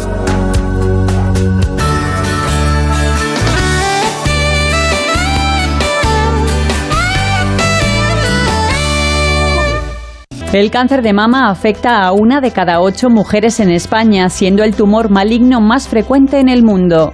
Ocurre cuando las células de la mama comienzan a proliferar de forma anormal, incluso pueden diseminarse a través de la sangre o de los vasos linfáticos y llegar a otras partes del cuerpo, provocando la temida metástasis. Esta enfermedad se puede clasificar atendiendo a distintos parámetros, siendo el estudio molecular de las células tumorales uno de ellos. Este estudio establece cuatro subtipos en función de la presencia de receptores hormonales, presencia o no de la proteína ER2 e índice de proliferación. Por un lado, podemos hablar de los tumores hormonales luminal A o B, que representan cerca del 70% de los casos, los ER2 positivos un 15% y por último los triple negativo, que suponen otro 15% de los casos aproximadamente. Este mayor conocimiento sobre los distintos tipos de cáncer de mama y su evolución permite a los especialistas elegir el plan terapéutico más adecuado y el desarrollo de nuevos medicamentos. Llevamos mucho tiempo detrás del doctor Javier Cortés, uno de los grandes de la oncología española y gran amigo de este espacio. ¿Qué tal? ¿Cómo estamos? Muy bien, muchísimas gracias. Me alegro mucho de saludarte. Vamos a conocer cuáles son los datos biográficos del doctor Cortés. Vamos allá. Pues el doctor Javier Cortés es oncólogo médico, director científico y de la unidad de cáncer de mamá del Instituto Oncológico Baselga. Trabaja en los hospitales Ruber Juan Bravo y Ruber Internacional de Madrid. Además, es el fundador y director del International Breast Cancer Center. Bueno, pues dicho todo esto, hay una cuestión básica y es que usted está en todos los sitios y a lo mejor muchos pacientes no le ven porque usted está en todos los lados. Unas veces con investigación, otras con docencia, otras con aprendizaje, viajando por todo el mundo, y luego con compañeros que llevan unidades con las que están en contacto permanente. ¿Cómo, cómo se puede curar así? Bueno, esto dicen mis padres y, mis hijos también, que, no estoy, que nunca estoy con ellos y siempre estoy con ellos. ¿no? O sea, yo creo que lo importante es tener equipos de trabajo importantes en los que se pueda confiar y hagamos las cosas de una forma muy, muy multidisciplinar y además de forma homogénea, es decir, estemos todos de acuerdo en ese proceso. ¿no? Y yo personalmente lo que hago es, al menos a mis pacientes, los que llevo yo personalmente, todos ellos tienen mi teléfono móvil, por lo tanto también la forma de conectar del día a día es, muy sencilla. Bueno, si usted lo dice, yo, yo me lo creo, ¿eh? a mí nunca me ha engañado en nada. Eh, y además, como somos los dos del Madrid, tenemos algo especial ahí eh, juntos. ¿Tenía usted una relación eh, directa o indirecta con, con Modric, ¿no? Con el jugador del Madrid, ¿no? Bueno, eh, un amigo suyo de Croacia, es un grandísimo oncólogo médico que a la vez es amigo mío, de cáncer de mama también, y a través de él pues nos conocimos. Está bien. O sea que la medicina da soluciones también Para todo. en todos los ámbitos. Bueno, eh, hay otra, otra cuestión y es que su biografía ha sido descrita sucintamente, pero a mí me gustaría saber, se ha movido en muchos sitios. Cuente cuáles han sido los, los pilares más importantes de su formación hasta llegar hasta aquí. Bueno, yo creo que es importante moverse. ¿eh? Yo creo que la gente que nace, crece y se desarrolla en un mismo sitio, creo que pues, es un empobrecimiento. Yo creo que es bueno salir porque aportas donde vas y aportas donde dejas. ¿no? Pues yo me estudié en Madrid, en el Colegio Valdeluz. Siempre lo digo porque le tengo muchísimo cariño, me parece un colegio muy bueno. Estudié en la Universidad Autónoma de Madrid, concretamente en el Hospital La Paz. Hice la residencia en Navarra, en la Clínica Universitaria de Pamplona, y tuve la suerte que me llamó, pues desgraciadamente, el fallecido Pepe Baselga para estar en su unidad, en el Valdebrón, donde tuve la suerte de dirigir el proyecto de cáncer de mama. Fíjese, ¿eh? Navarra, tal. Me queda Andalucía y ya recorro todo, toda España. Y bueno, y hace unos seis años asumí la dirección de la sección de cáncer de mama y ginecología en el Hospital Ramón y Cajal. Y por avatar- avatares de la vida y cuestiones, Ahí fue importante eso. Cuestiones personales que prefiero no, no comentar en este momento, decidí dejar de momento la- los hospitales públicos y centrarme en la medicina privada y concertada. Y ahí estuvo en la Tecnon también. De hecho, continúa. Hemos montado un centro, como has dicho muy bien, el International Breast Cancer Center. Es un centro súper especializado exclusivamente en cáncer de mama, que lo coordinamos desde la Clínica Tecnon en Barcelona. Sería la primera vez que se equivocara. Marina Montiel. O sea que no Bueno, sé. alguna, alguna. No, no, no se- aquí no se equivoca nadie. Pero bueno, a veces es que es muy, es muy difícil coordinar los esfuerzos y el conocimiento de, de un profesional. Bueno, eh, yo quiero que me cuente cosas de estas novedosas, importantes. Ustedes hablan del caballo de Troya. Hablan del tratamiento del caballo de Troya, es decir, algo especial, ¿no? Tengo por aquí anotado. Y hablan de eso, de, qué son los, los caballos de Troya en oncología. ¿Lo puedo contar? Claro, vamos a ver, yo creo que ha habido avances espectaculares los últimos años, pero este último año ha sido, yo creo... y Cada año que le veo me dice lo mismo. Pero es que le voy a decir una cosa. Este año hemos tenido los resultados más espectaculares en toda la historia del cáncer de mama. Y probablemente vamos a hablar del fármaco más eficaz como fármaco único en la historia del cáncer de mama, que es efectivamente lo que llamamos inmunoconjugados o caballos de Troya. ¿Por qué? Pues si recordamos el caballo de Troya, dentro de un caballo grande de madera están los, los, los guerreros, cruzan la muralla y dentro sueltan a los guerreros. Esto es lo mismo, esto es un anticuerpo, que lo conocerá muy bien el trastuzumab, ¿Eh? contra ER2. Este anticuerpo lleva pegado, como en una mochila, fármaco de quimioterapia, que nadie le ve, llega a la célula, se pega a su, a, a su AR2, a su receptor, a la puerta de entrada, se mete dentro de la célula, y dentro de la célula lo que hace es soltar la mochila que nadie había visto. Una dosis espectacularmente alta y, claro, súper, súper eficaz. Qué entusiasta es usted. bueno, Dentro de 10 a los años le voy a poner aquí a otro especialista. datos y repito, y a decir lo mismo. ¿Y el de Rustecan? ¿Qué me dice el del Rustecan? Bueno, el fármaco se llama trastuzumab deruxtecan, justamente porque combina el trastuzumab, el anticuerpo, y combina la quimioterapia, que es el deruxtecan. Trastuzumab deruxtecan, caballo de Troya. Los guerreros es el deruxtecan, el caballo es el trastuzumab. Está bien. Bueno, hay otra gran pregunta, bueno, gran pregunta no porque la diga yo, sino porque es una gran pregunta que nos hacemos, que de repente hay una combinación que ustedes hablan de los tumores triple negativos. Tumores triple negativos. Usted sabe que tenemos las mujeres tienen estrógenos, progesterona y, la verdad que es el HR2 nos pone en cuestión. Dice, si da negativo todo, ¿eso es bueno o malo? Vamos a ver, cuando no tiene el tumor ni receptores de estrógeno, ni receptores de progesterona, es decir, receptores hormonales, ni tiene sobreexpresión de esa molécula ER2, entonces no tiene ninguna de las tres cosas, los llamamos tumores triple negativos. Esto hoy día empezamos a definirlos mejor. Dentro del triple negativo hay muchos tipos de tumores distintos que empiezan a ser positivos en algo. Por lo tanto, empezamos a conocerlos y a tratarlos mucho mejor. Pero hoy día son los tumores de mama de, en principio, de peor pronóstico, porque son los más agresivos y los que los tienen menos tratamientos, menos opciones terapéuticas. O sea, que un triple negativo es muy peligroso. Lo es, pero por eso también es importante tratarlo muy bien. También hoy se cura el triple negativo. Hay muchísimas pacientes con tumores triple ¿Pero ¿De negativos. cuánto hablamos? ¿De qué porcentaje? Pues cuando se localiza, eh, cuando está localizado, cuando no hay metástasis, vamos a estar hablando de un 75, 70, 75% de pacientes que se pueden curar. Pero bien tratados, bien tratados. Sí, eso de bien tratado es muy complicado, ¿eh? porque no se puede coger solo un libro, es decir, un protocolo de tratamiento y tratar a todos por igual. Aquí cada uno es personalizado y cada uno se busca los temas, por eso es complicada la oncología actual. Pero bueno, hay otra pregunta que, que, me gustaría saber, antes de pasar al, al sumario, a todo lo que nosotros damos como eh, información sistémica de todo lo que vamos a hablar. Mire, eh, de vez en cuando dicen, no, es que le han diagnosticado un cáncer de mama, pero lo han cogido a tiempo. ¿Qué quiere decir eso de lo han cogido a tiempo? Bueno, cogido a tiempo queremos decir cuando el tumor está localizado en su área natural, es decir, la zona del pecho y como mucho los ganglios de la axila y o ganglios supraclaviculares. Esto ya está un poquito más avanzado. Pero toda esa zona significa que los tumores son teóricamente curables. El objetivo del tratamiento es curar la enfermedad. Cuanto menos grande el tumor y menos ganglio, más posibilidades de curación. Está bien, está bien. Bueno, eh, ¿y la prevalencia? ¿Cuántos hay eh, tumores que sean triples negativos? Solamente un 15-18% de los tumores. Ah, sí. O sea, una quinta parte más. Más o menos. poquito Más o menos. Bueno, eh, después de todo eso, ¿cuál es el índice o, o la, la situación de supervivencia del cáncer glo- globalmente visto en España? Pues una cosa es la supervivencia y otra cosa es la curación. Porque hablamos mucho de supervivencia y hablamos del 90% de supervivencia a 5 años. ¿Esto qué significa? Pues que los siguientes 5 años, el 90% de los, y sobre todo de las pacientes, están vivos.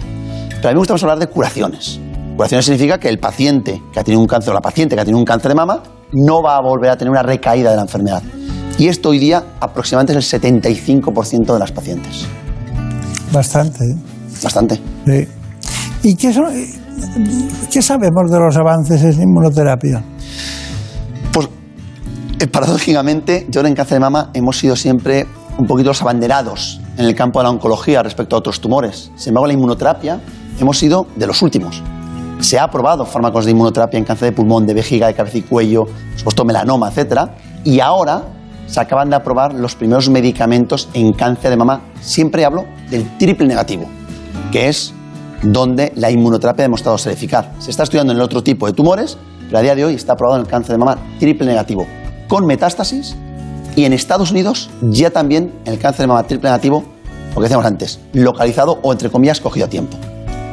Ya verá usted cuando se caliente eh, la querida Brenda, Brenda Hermida y le pregunte algo difícil, se va a enterar, porque no se crea que aquí todo el mundo está de casualidad. No.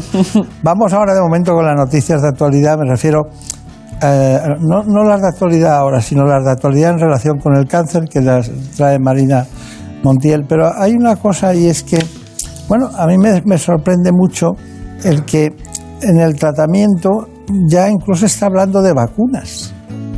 Se está hablando de vacunas. Va, ¿Eso es verdad o no? Incluso ha salido hace poco en nuestra propia cadena una noticia en relación con las vacunas y cáncer de mama. Si tuviéramos vacunas de cáncer de mama como de otros muchos, Vamos a ver, eh, tenemos que tener cuidado cuando hablamos o cuando conocemos la las vacunas no, clásicas. diga la verdad, que yo me quiero cargar a los Pues no que- es verdad. No es verdad. Vamos a ver, las vacunas, las conocemos en el contexto de las medicina, de, la- de la- de las infecciosas, son fármacos que previenen el que podamos coger o podamos desarrollar una infección. La vacuna del tétanos, la vacuna de la viruela, la vacuna de la rubeola, etcétera, etcétera, etcétera. En cáncer de mama, lo que tenemos son vacunas, lo pongo entre comillas, pacientes que han tenido ya un cáncer de mama y empezamos a desarrollar fármacos para intentar estimular las defensas, el sistema inmuno, inmune, para evitar recaídas del tumor. Por lo tanto, son vacunas, bueno, en cuanto a intentar evitar recaídas, vale, pero no en cuanto a prevenir un cáncer de mama. Esto a día de hoy no se conoce o es imposible. ¿Se podrá? Seguro que sí, pero a día de hoy no. Que quede claro, que quede claro.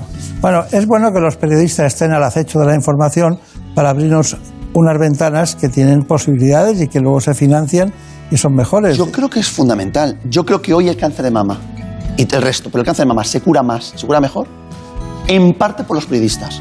Si no se hiciera las campañas que desde la televisión, la radio, los periódicos se hace, las pacientes primero no conocerían los adelantos, se conocerían mucho menos, y segundo, las campañas de screening, de despistaje precoz del cáncer, si no fuera por todos ustedes, créeme que esto sería absolutamente imposible hacer lo que hacemos. Tampoco sabrían que usted es rubio. claro, es que usted es uno de los protagonistas verbales más importantes de la, de la sanidad en cuanto a cáncer de mama. Bueno, vamos con los tratamientos. Bueno, pues comentaba el doctor, los tratamientos convencionales para combatir el cáncer de mama, cirugía, quimio, radioterapia y tratamiento hormonal, se sumó hace pocos años la inmunoterapia.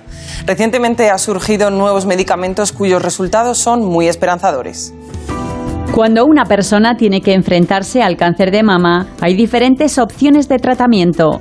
Un grupo multidisciplinar de especialistas es quien se encarga de decidir cuál o cuáles son los indicados, según ciertos criterios como el tipo de tumor, su extensión o localización. Pero además de los tratamientos convencionales de sobra conocidos, la investigación sigue avanzando para lograr nuevas terapias y aumentar así la supervivencia de los pacientes. En este sentido, recientemente se están desarrollando un grupo de medicamentos nuevos, los llamados inmunoconjugados, que están mostrando unos resultados espectaculares en pacientes con tumores muy agresivos, el cáncer de mama metastásico ER2 positivo y el cáncer de mama triple negativo, también metastásico.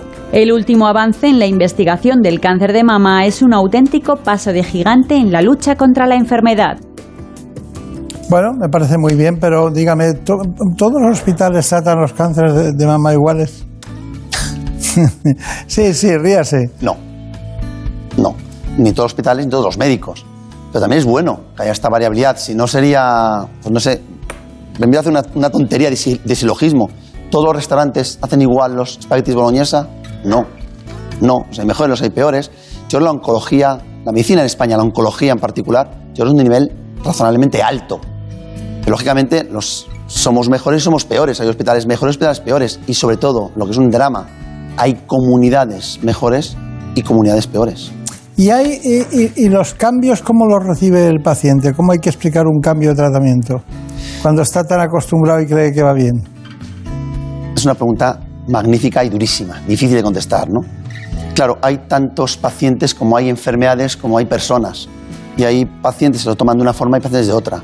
Yo creo que el médico debe ser también parte psicólogo, porque es muy difícil decir a un paciente que vas a cambiar un tratamiento. Se cambia porque o no funciona o está la mal, nunca porque va bien. Por lo tanto, siempre nos enfrentamos a, pues, a un fracaso, entre comillas, de la medicina y una realidad de la misma. Por lo tanto, es difícil. Pues nada, vamos a ver otro tratamiento. Vamos a ver los pacientes con H ER2, vamos a ver qué pasa con ellos. Pues sí, porque Tamariza Álvarez Tami recibió el diagnóstico de cáncer de mama con 32 años en 2016. Ella ha pasado por varios tratamientos que no han dado el resultado esperado, pero por fin parece que una terapia nueva está dando sus frutos. Ella misma nos lo ha contado. Con 32 años eh, me noté un bulto en el pecho, eh, fui al médico y me lo analizaron y me diagnosticaron un cáncer de mama. A los tres años tuve metástasis en el esternón, en el hígado, en pulmón, y en ganglios, en diferentes órganos, en el mediastino. Y bueno, he pasado por como siete tratamientos. No he tenido mucha suerte porque no me han funcionado mucho tiempo. El tumor sigue creciendo. Hasta que he empezado el nuevo tratamiento tan prometedor, eh, este que Javier está investigando, que es el investigador principal y la verdad es que solamente puedo estar agradecida. Eh, me he dado dos sesiones de, quimioterapia de tratamiento.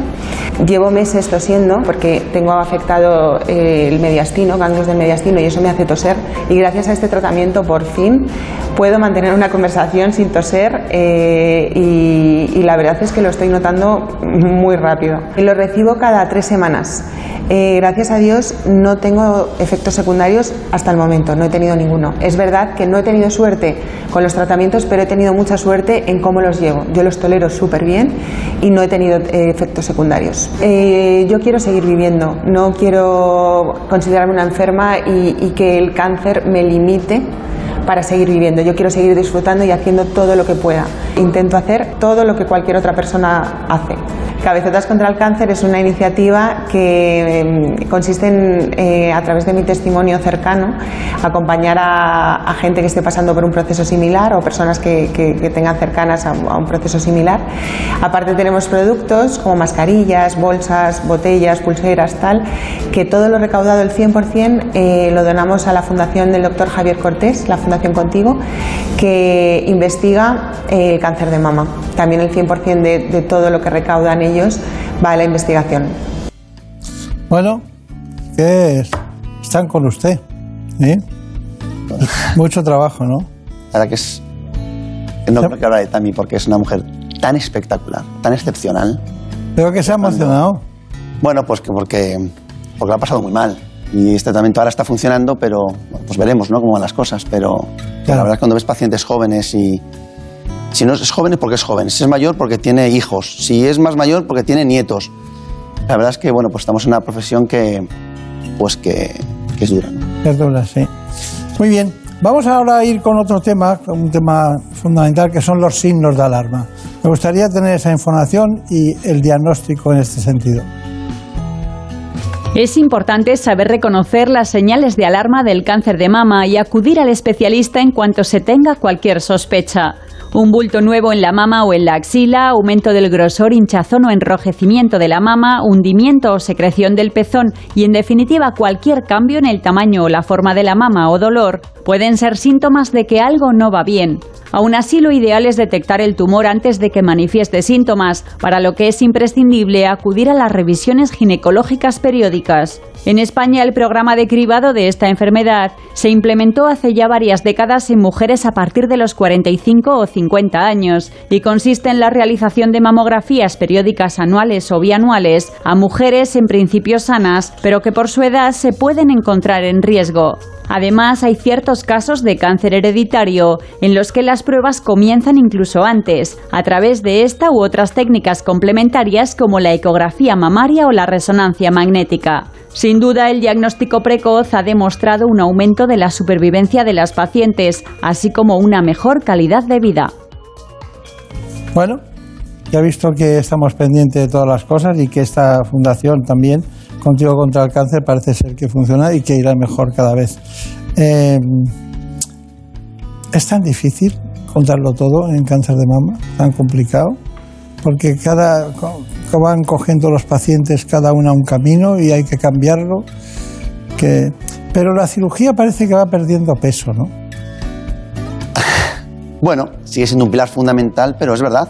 Hoy día la cirugía es muchísimo menos mutilante de lo que era hace pocos años y estoy convencido que en un futuro razonablemente cercano habrá pacientes a los que el tumor le desaparecerá con los tratamientos de quimioterapia, de hormonoterapia, de lo que sea, y probablemente nos tendrán incluso que operar. Claro. Doctor Cortés, conclusiones. Pero, por favor, que cualquier persona o familia eh, que esté en el abanico de padecer esa patología se pueda llevar un mensaje. Bueno, pues cinco conclusiones. La primera, el cáncer de mama se cura, sobre todo se diagnostica a tiempo y en buenas manos. Los que no se curan, nuestro objetivo es cronificar la enfermedad aunque desgraciadamente todavía queda un poquito para que esto sea una realidad para todos los pacientes. Segundo, hay que ponerse en manos de buenos profesionales, como todo en la vida, de buenos abogados, de buenos arquitectos, también de buenos médicos y de buenos oncólogos. Si pueden ser específicos de cáncer de mama en este caso, mejor. Tercero, confianza en la sanidad española. Es una buena sanidad. ¿Se puede hacer mejor las cosas? Claro que sí, pero por una buena línea.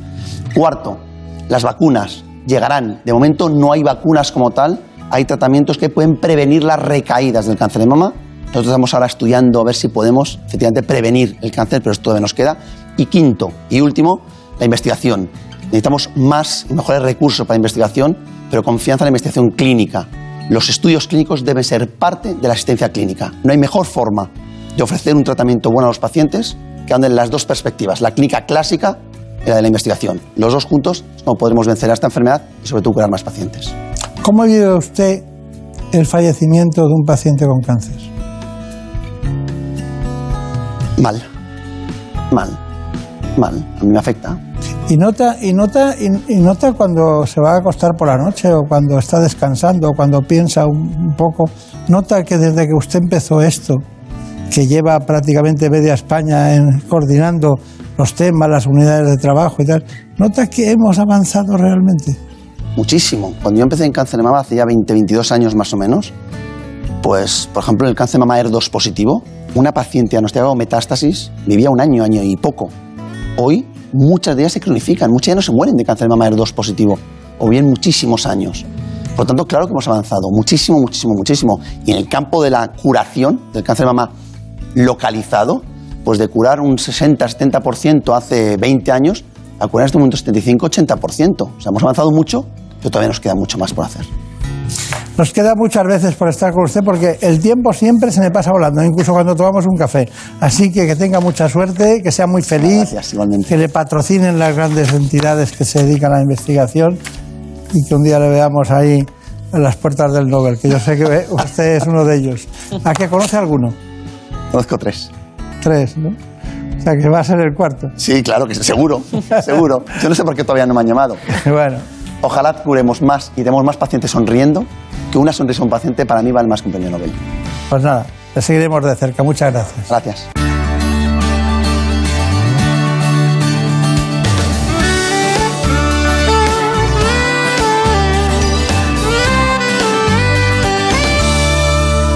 ¿Conoces la relación entre cuidar de tu hogar y cuidar de ti? En Murprotec sabemos que cuando eliminamos las humedades de forma definitiva de tu hogar estamos cuidando de ti y de tu familia. Una vivienda libre de humedades es sana y segura. Llámanos al 930 1130 o accede en murprotec.es. Cuidando de tu hogar, cuidamos de ti.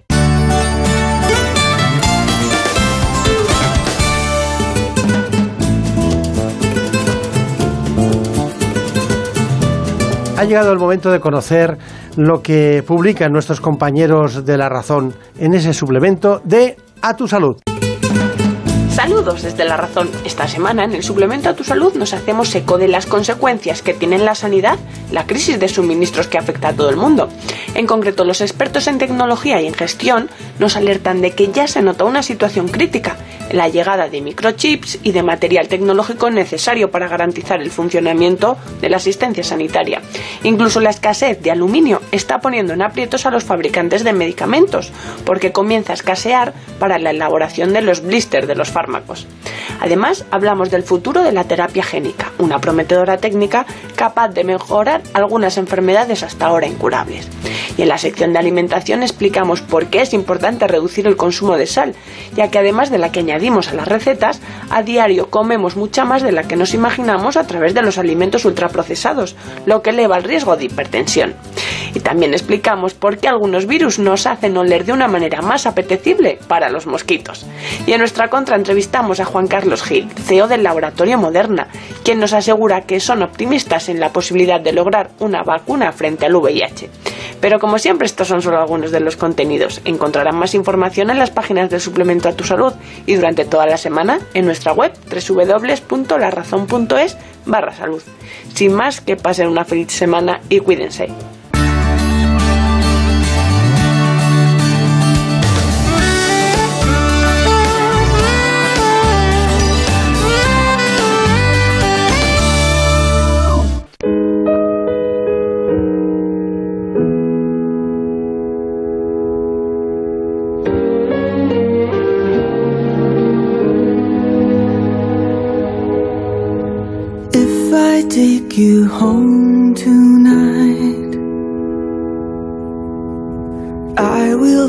Of songs to sing to you.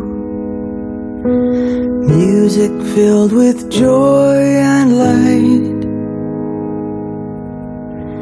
If I take you home tonight. If I tell you how I feel. Would you be afraid? Ha llegado el momento en esta luz del día de hablar de medicina estética. Lo hacemos con la doctora Marta Garay, que pertenece al grupo Pedro Jaén. Es experta en medicina estética corporal. Y es que hoy el aspecto de nuestro cuerpo se ha convertido en algo esencial para la comunicación entre muchas personas. Así que vamos a hablar de diferentes tratamientos estéticos no invasivos que ayudan a tener el aspecto deseado. Lo, ha preparado, como siempre, Marta López Llorente. Así que escuchemos, cómo no, el informe que hemos hecho para introducirles en el tema con la doctora Marta Garay.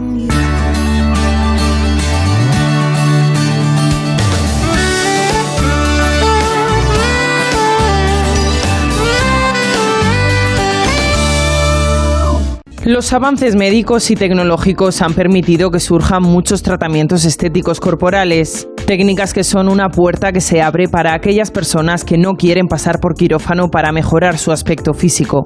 Gracias a ellos es posible que los pacientes consigan más rápido el cuerpo que desean a través de herramientas especializadas y siempre en manos de profesionales cualificados. Este tipo de medicina puede realizarse a través de terapias manuales como la maderoterapia o los masajes o bien con el apoyo de aparatos tecnológicos no quirúrgicos, como es el caso de la mesoterapia, la cavitación, el láser, la radiofrecuencia, la electroestimulación o las ondas de choque, por ejemplo.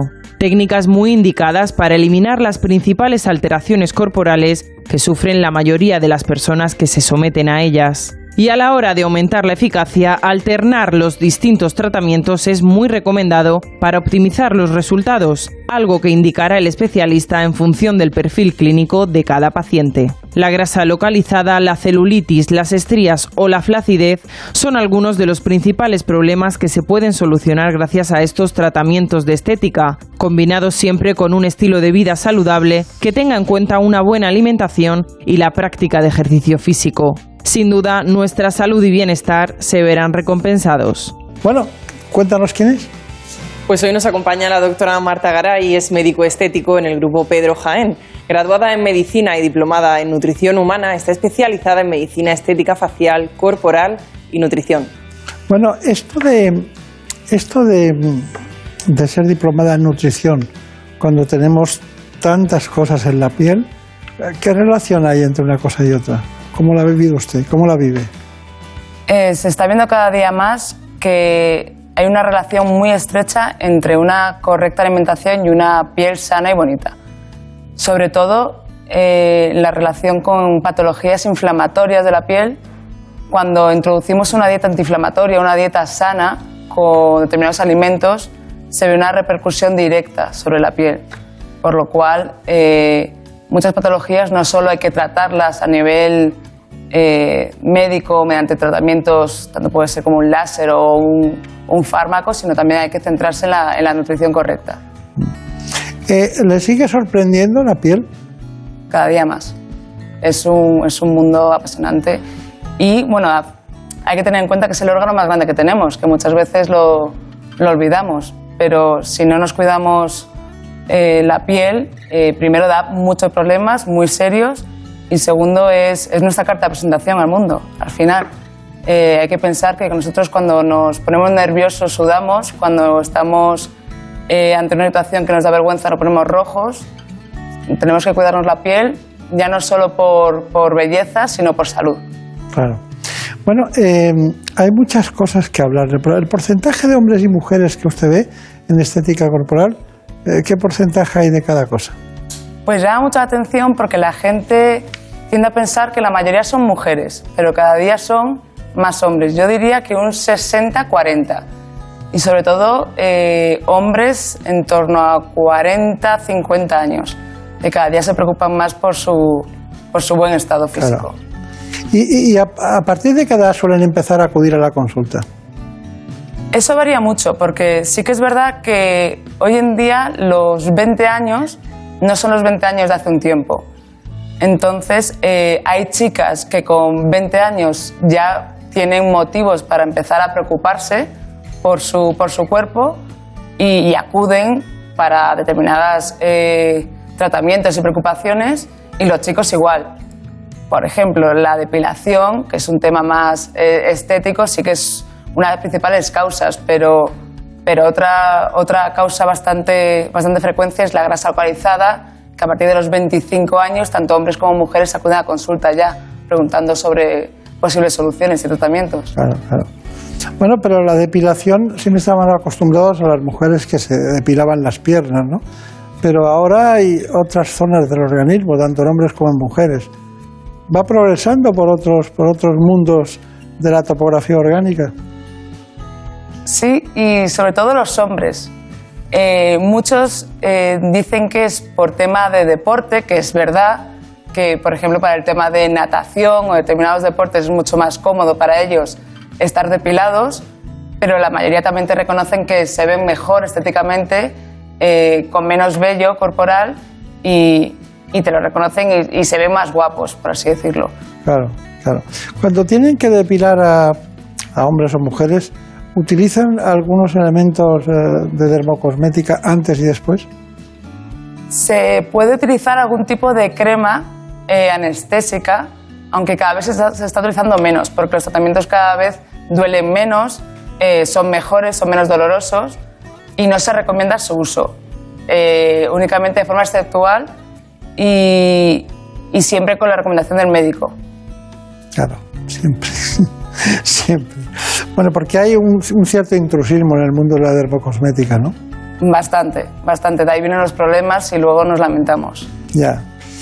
Bueno, eh, ¿y cuál es la principal preocupación de las mujeres? De todas, las de la estética corporal. Mm, yo diría que dos.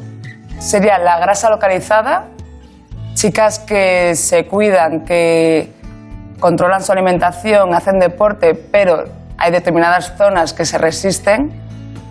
Y también llama, llama mucha atención y cada vez se consulta más por la flacidez chicas o que son muy delgaditas y por falta de deporte presentan mucha flacidez, que es, mm, yo diría que es el tratamiento eh, más difícil, ¿vale? Con, que más cuesta obtener resultados buenos. Y, y, sobre todo también si ha habido una gran pérdida de peso y no nos hemos preocupado de evitar esa aparición de la flacidez, también posterior a la pérdida de peso va a aparecer el tratamiento para, para tratar claro. esa flacidez. Ah, y cuando levantan los brazos ya con algunos años ya, ya, empiezan las cosas a notarse que, que, molestan, ¿no? Molestan porque es un, es un signo casi de, no voy a decir que de rechazo, ¿no? Porque eh, no solo somos piel, sino también somos personas, somos básicamente personas, eh, tenemos emociones, formas de presentar, pero claro, la piel de esa zona es, delata mucho, ¿no? Sobre todo porque eso suele ser en mujeres a partir de los 65 años que se dan cuenta cuando, por ejemplo, tienen un vestido que les gustaba mucho ponerse en verano y se dan cuenta que llevan cuatro o cinco veranos que no se lo ponen porque les da vergüenza enseñar los brazos. Y te vienen a consulta y te dicen, mira, a mí este vestido me encantaba ponérmelo, me lo puedo poner, pero ya no estoy a gusto con mis brazos. Está bien. Eh, eh, usted eh, recomienda en algunas ocasiones, nos hemos enterado porque investigamos, varias combinaciones de tratamientos. ¿Es, ¿Le es útil la combinación de tratamientos? Es útil y es fundamental. Si no hay combinación, si nos centramos en tratar únicamente una patología, no va, no va a haber resultados óptimos. al final nosotros tenemos que tratar, yo siempre lo explico a los pacientes, tres zonas, por así decirlo. Sería la piel, evitar la flacidez, la grasa, que puede estar en exceso o puede haber déficit, y el músculo, lo mismo, puede haber déficit de, tono muscular, por lo cual si nos centramos en uno de esos tres problemas sin tratar los otros dos, no va a haber buenos resultados. Por eso siempre la combinación de, los tratamientos. Está bien, está bien. Bueno, tenemos, hemos oído hablar ya de la electroestimulación, ¿no? ¿Nos lo cuentas, María? Sí, les hablamos ahora de la electroestimulación, un tratamiento muy utilizado en el ámbito del fitness y la estética corporal. Es muy efectivo en ambos casos, ya que aumenta el tono muscular y mejora la flacidez. Nos lo cuenta en el siguiente reportaje la doctora Marta Garay. Siempre había tenido especial interés en tonificar los músculos del glúteo, pero tenía mis dudas y había oído hablar sobre esta técnica de electroestimulación magnética y decidí ponerme en manos de un profesional para ver si esta técnica podía ayudarme con los resultados que estaba buscando. La terapia de electroestimulación está indicada para pacientes que quieren aumentar el tono muscular que incluso con deporte no están obteniendo resultados que quieren. Se usan pulsos electromagnéticos que tienen como objetivo tratar la celulitis, la flacidez, acúmulos de grasa localizada y la falta de tono muscular. El aumento de la tonicidad muscular se consigue gracias a contracciones neuromusculares que van a hacer que se formen nuevos capilares sanguíneos y también mejoran la oxigenación y la nutrición de los tejidos. Mejora también el aspecto de la piel, ya que aumenta la síntesis tanto de colágeno como de elastina. Está contraindicado en determinadas situaciones, como serían llevar un marcapasos cardíaco, algún tipo de alteración circulatoria, hernias de abdomen o inguinales o alteraciones de la piel que vamos a tratar. Las dudas principales de este tratamiento es si este tratamiento podría sustituir al deporte que debemos hacer de forma rutinaria. La respuesta es no. Debe combinarse también con una rutina de deporte semanal. Este tratamiento se puede combinar con otro tipo de terapias, como puede ser la frecuencia o las ondas de choque, obteniéndose así mejores resultados. Y está indicado tanto para hombres como mujeres, aunque siempre lo suelen solicitar más los hombres de mediana edad. La sesión no ha sido nada dolorosa, ha sido de aproximadamente unos 20 minutos. He podido notar el trabajo muscular y, según me ha contado el especialista, eh, con pocas eh, sesiones podré ver los resultados. Bueno, está muy bien. ¿Algo que añadir a la electroestimulación? Para mí es uno de los tratamientos estrella, sobre todo para tratar la flacidez. Por lo dicho, una persona puede, sobre todo mujeres de, en torno a los 40, 50 años, puede hacer un correcto estilo de vida con deporte, pero si no consigue un tono muscular suficiente para combatir la flacidez, es una ayuda que da muy buenos resultados. Está bien. Bueno, doctora, pero ustedes últimamente están prestando mucho la atención a la radiofrecuencia.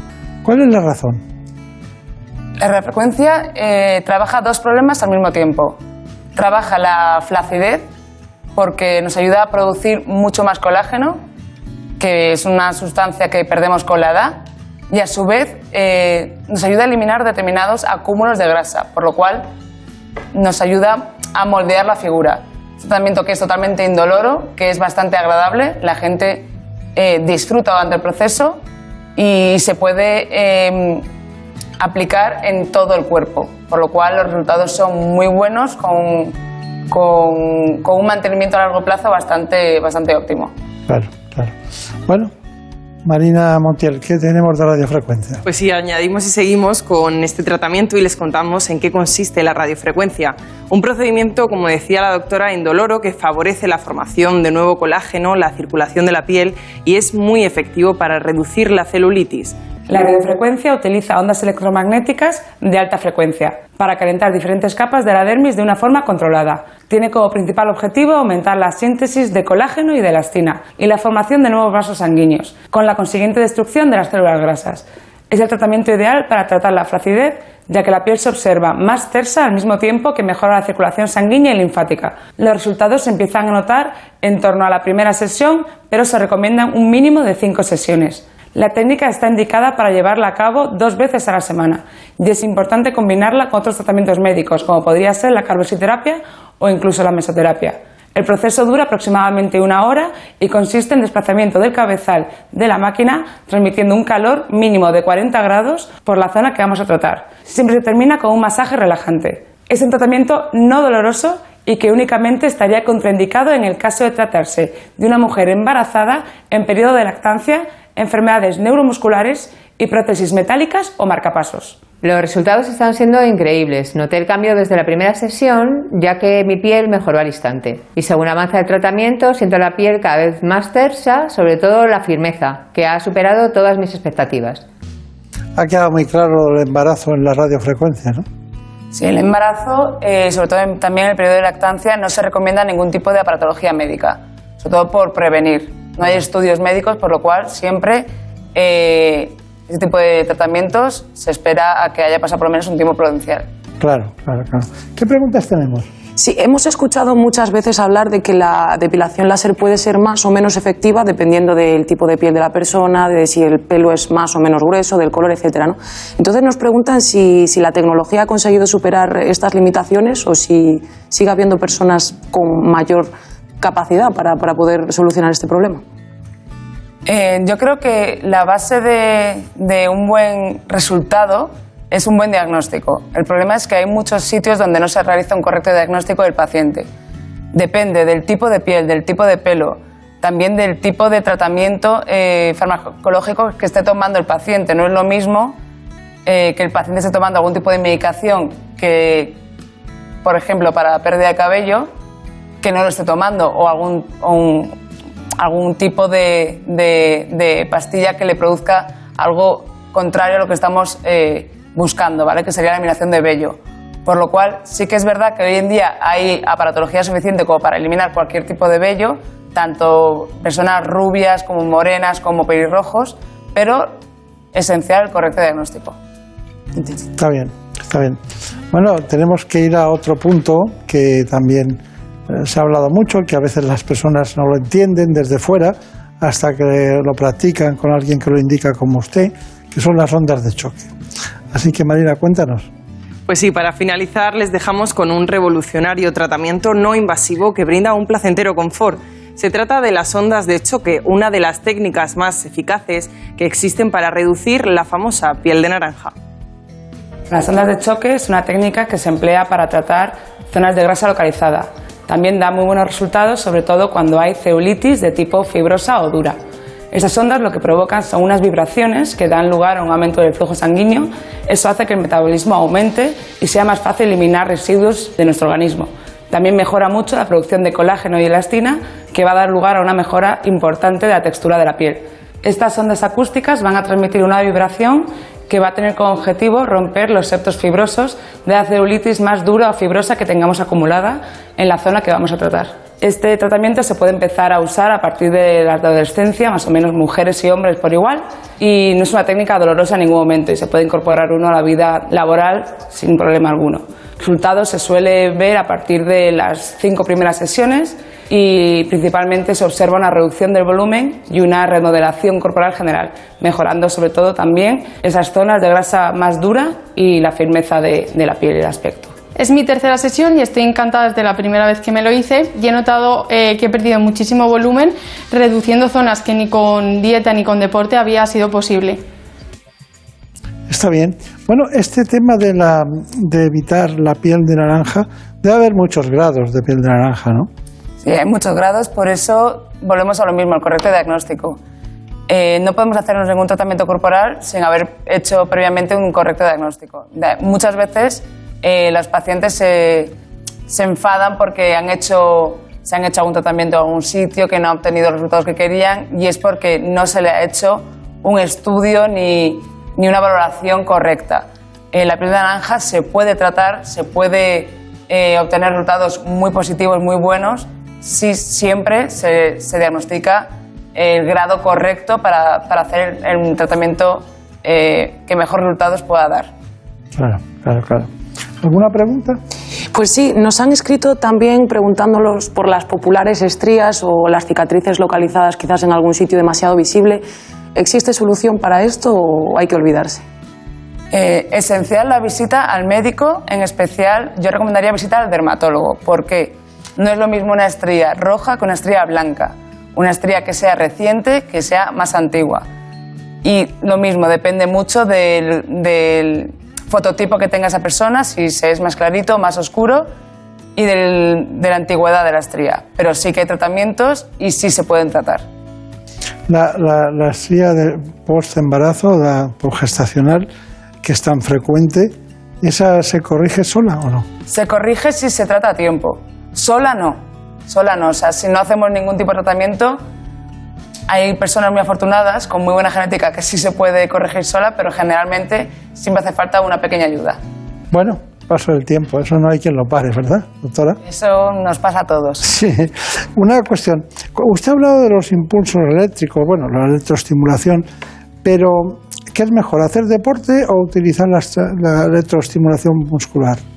Hacer deporte. Yo siempre lo digo, eh, en medic- la medicina estética corporal nos puede ayudar, pero para estar bien, para estar sanos, porque el principal objetivo es estar sano, 60% nutrición, 30% deporte, 10% una pequeña ayuda con medicina estética. Pero fundamental la buena nutrición y el deporte. Claro, claro.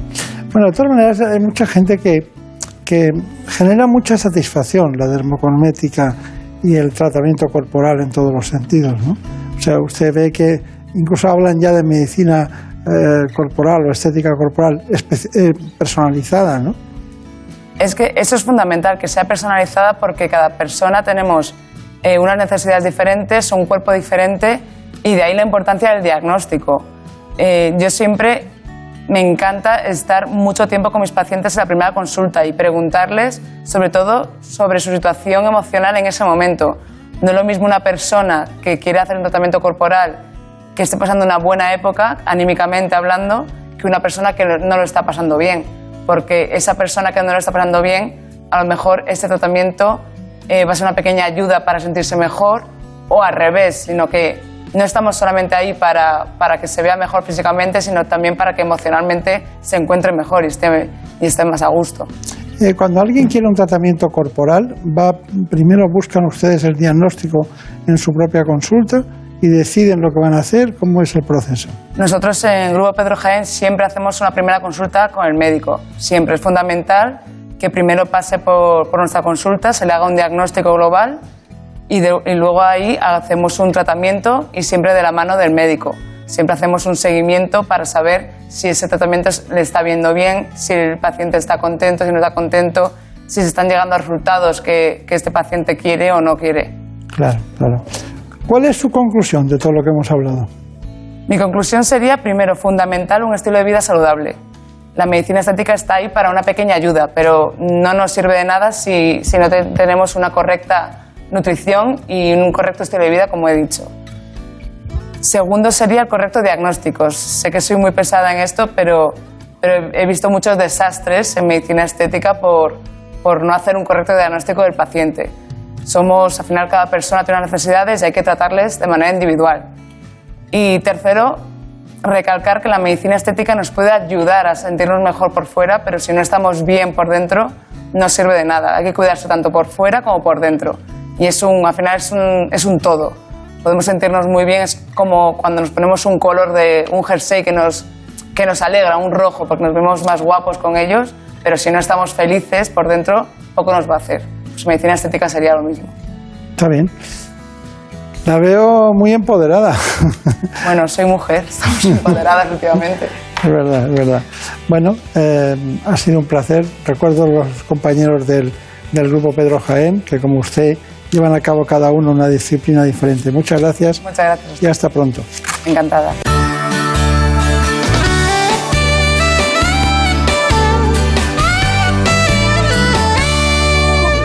Por un beso tuyo, contigo me voy. No me lo pregunto, contigo me voy. Que se me fue del alma,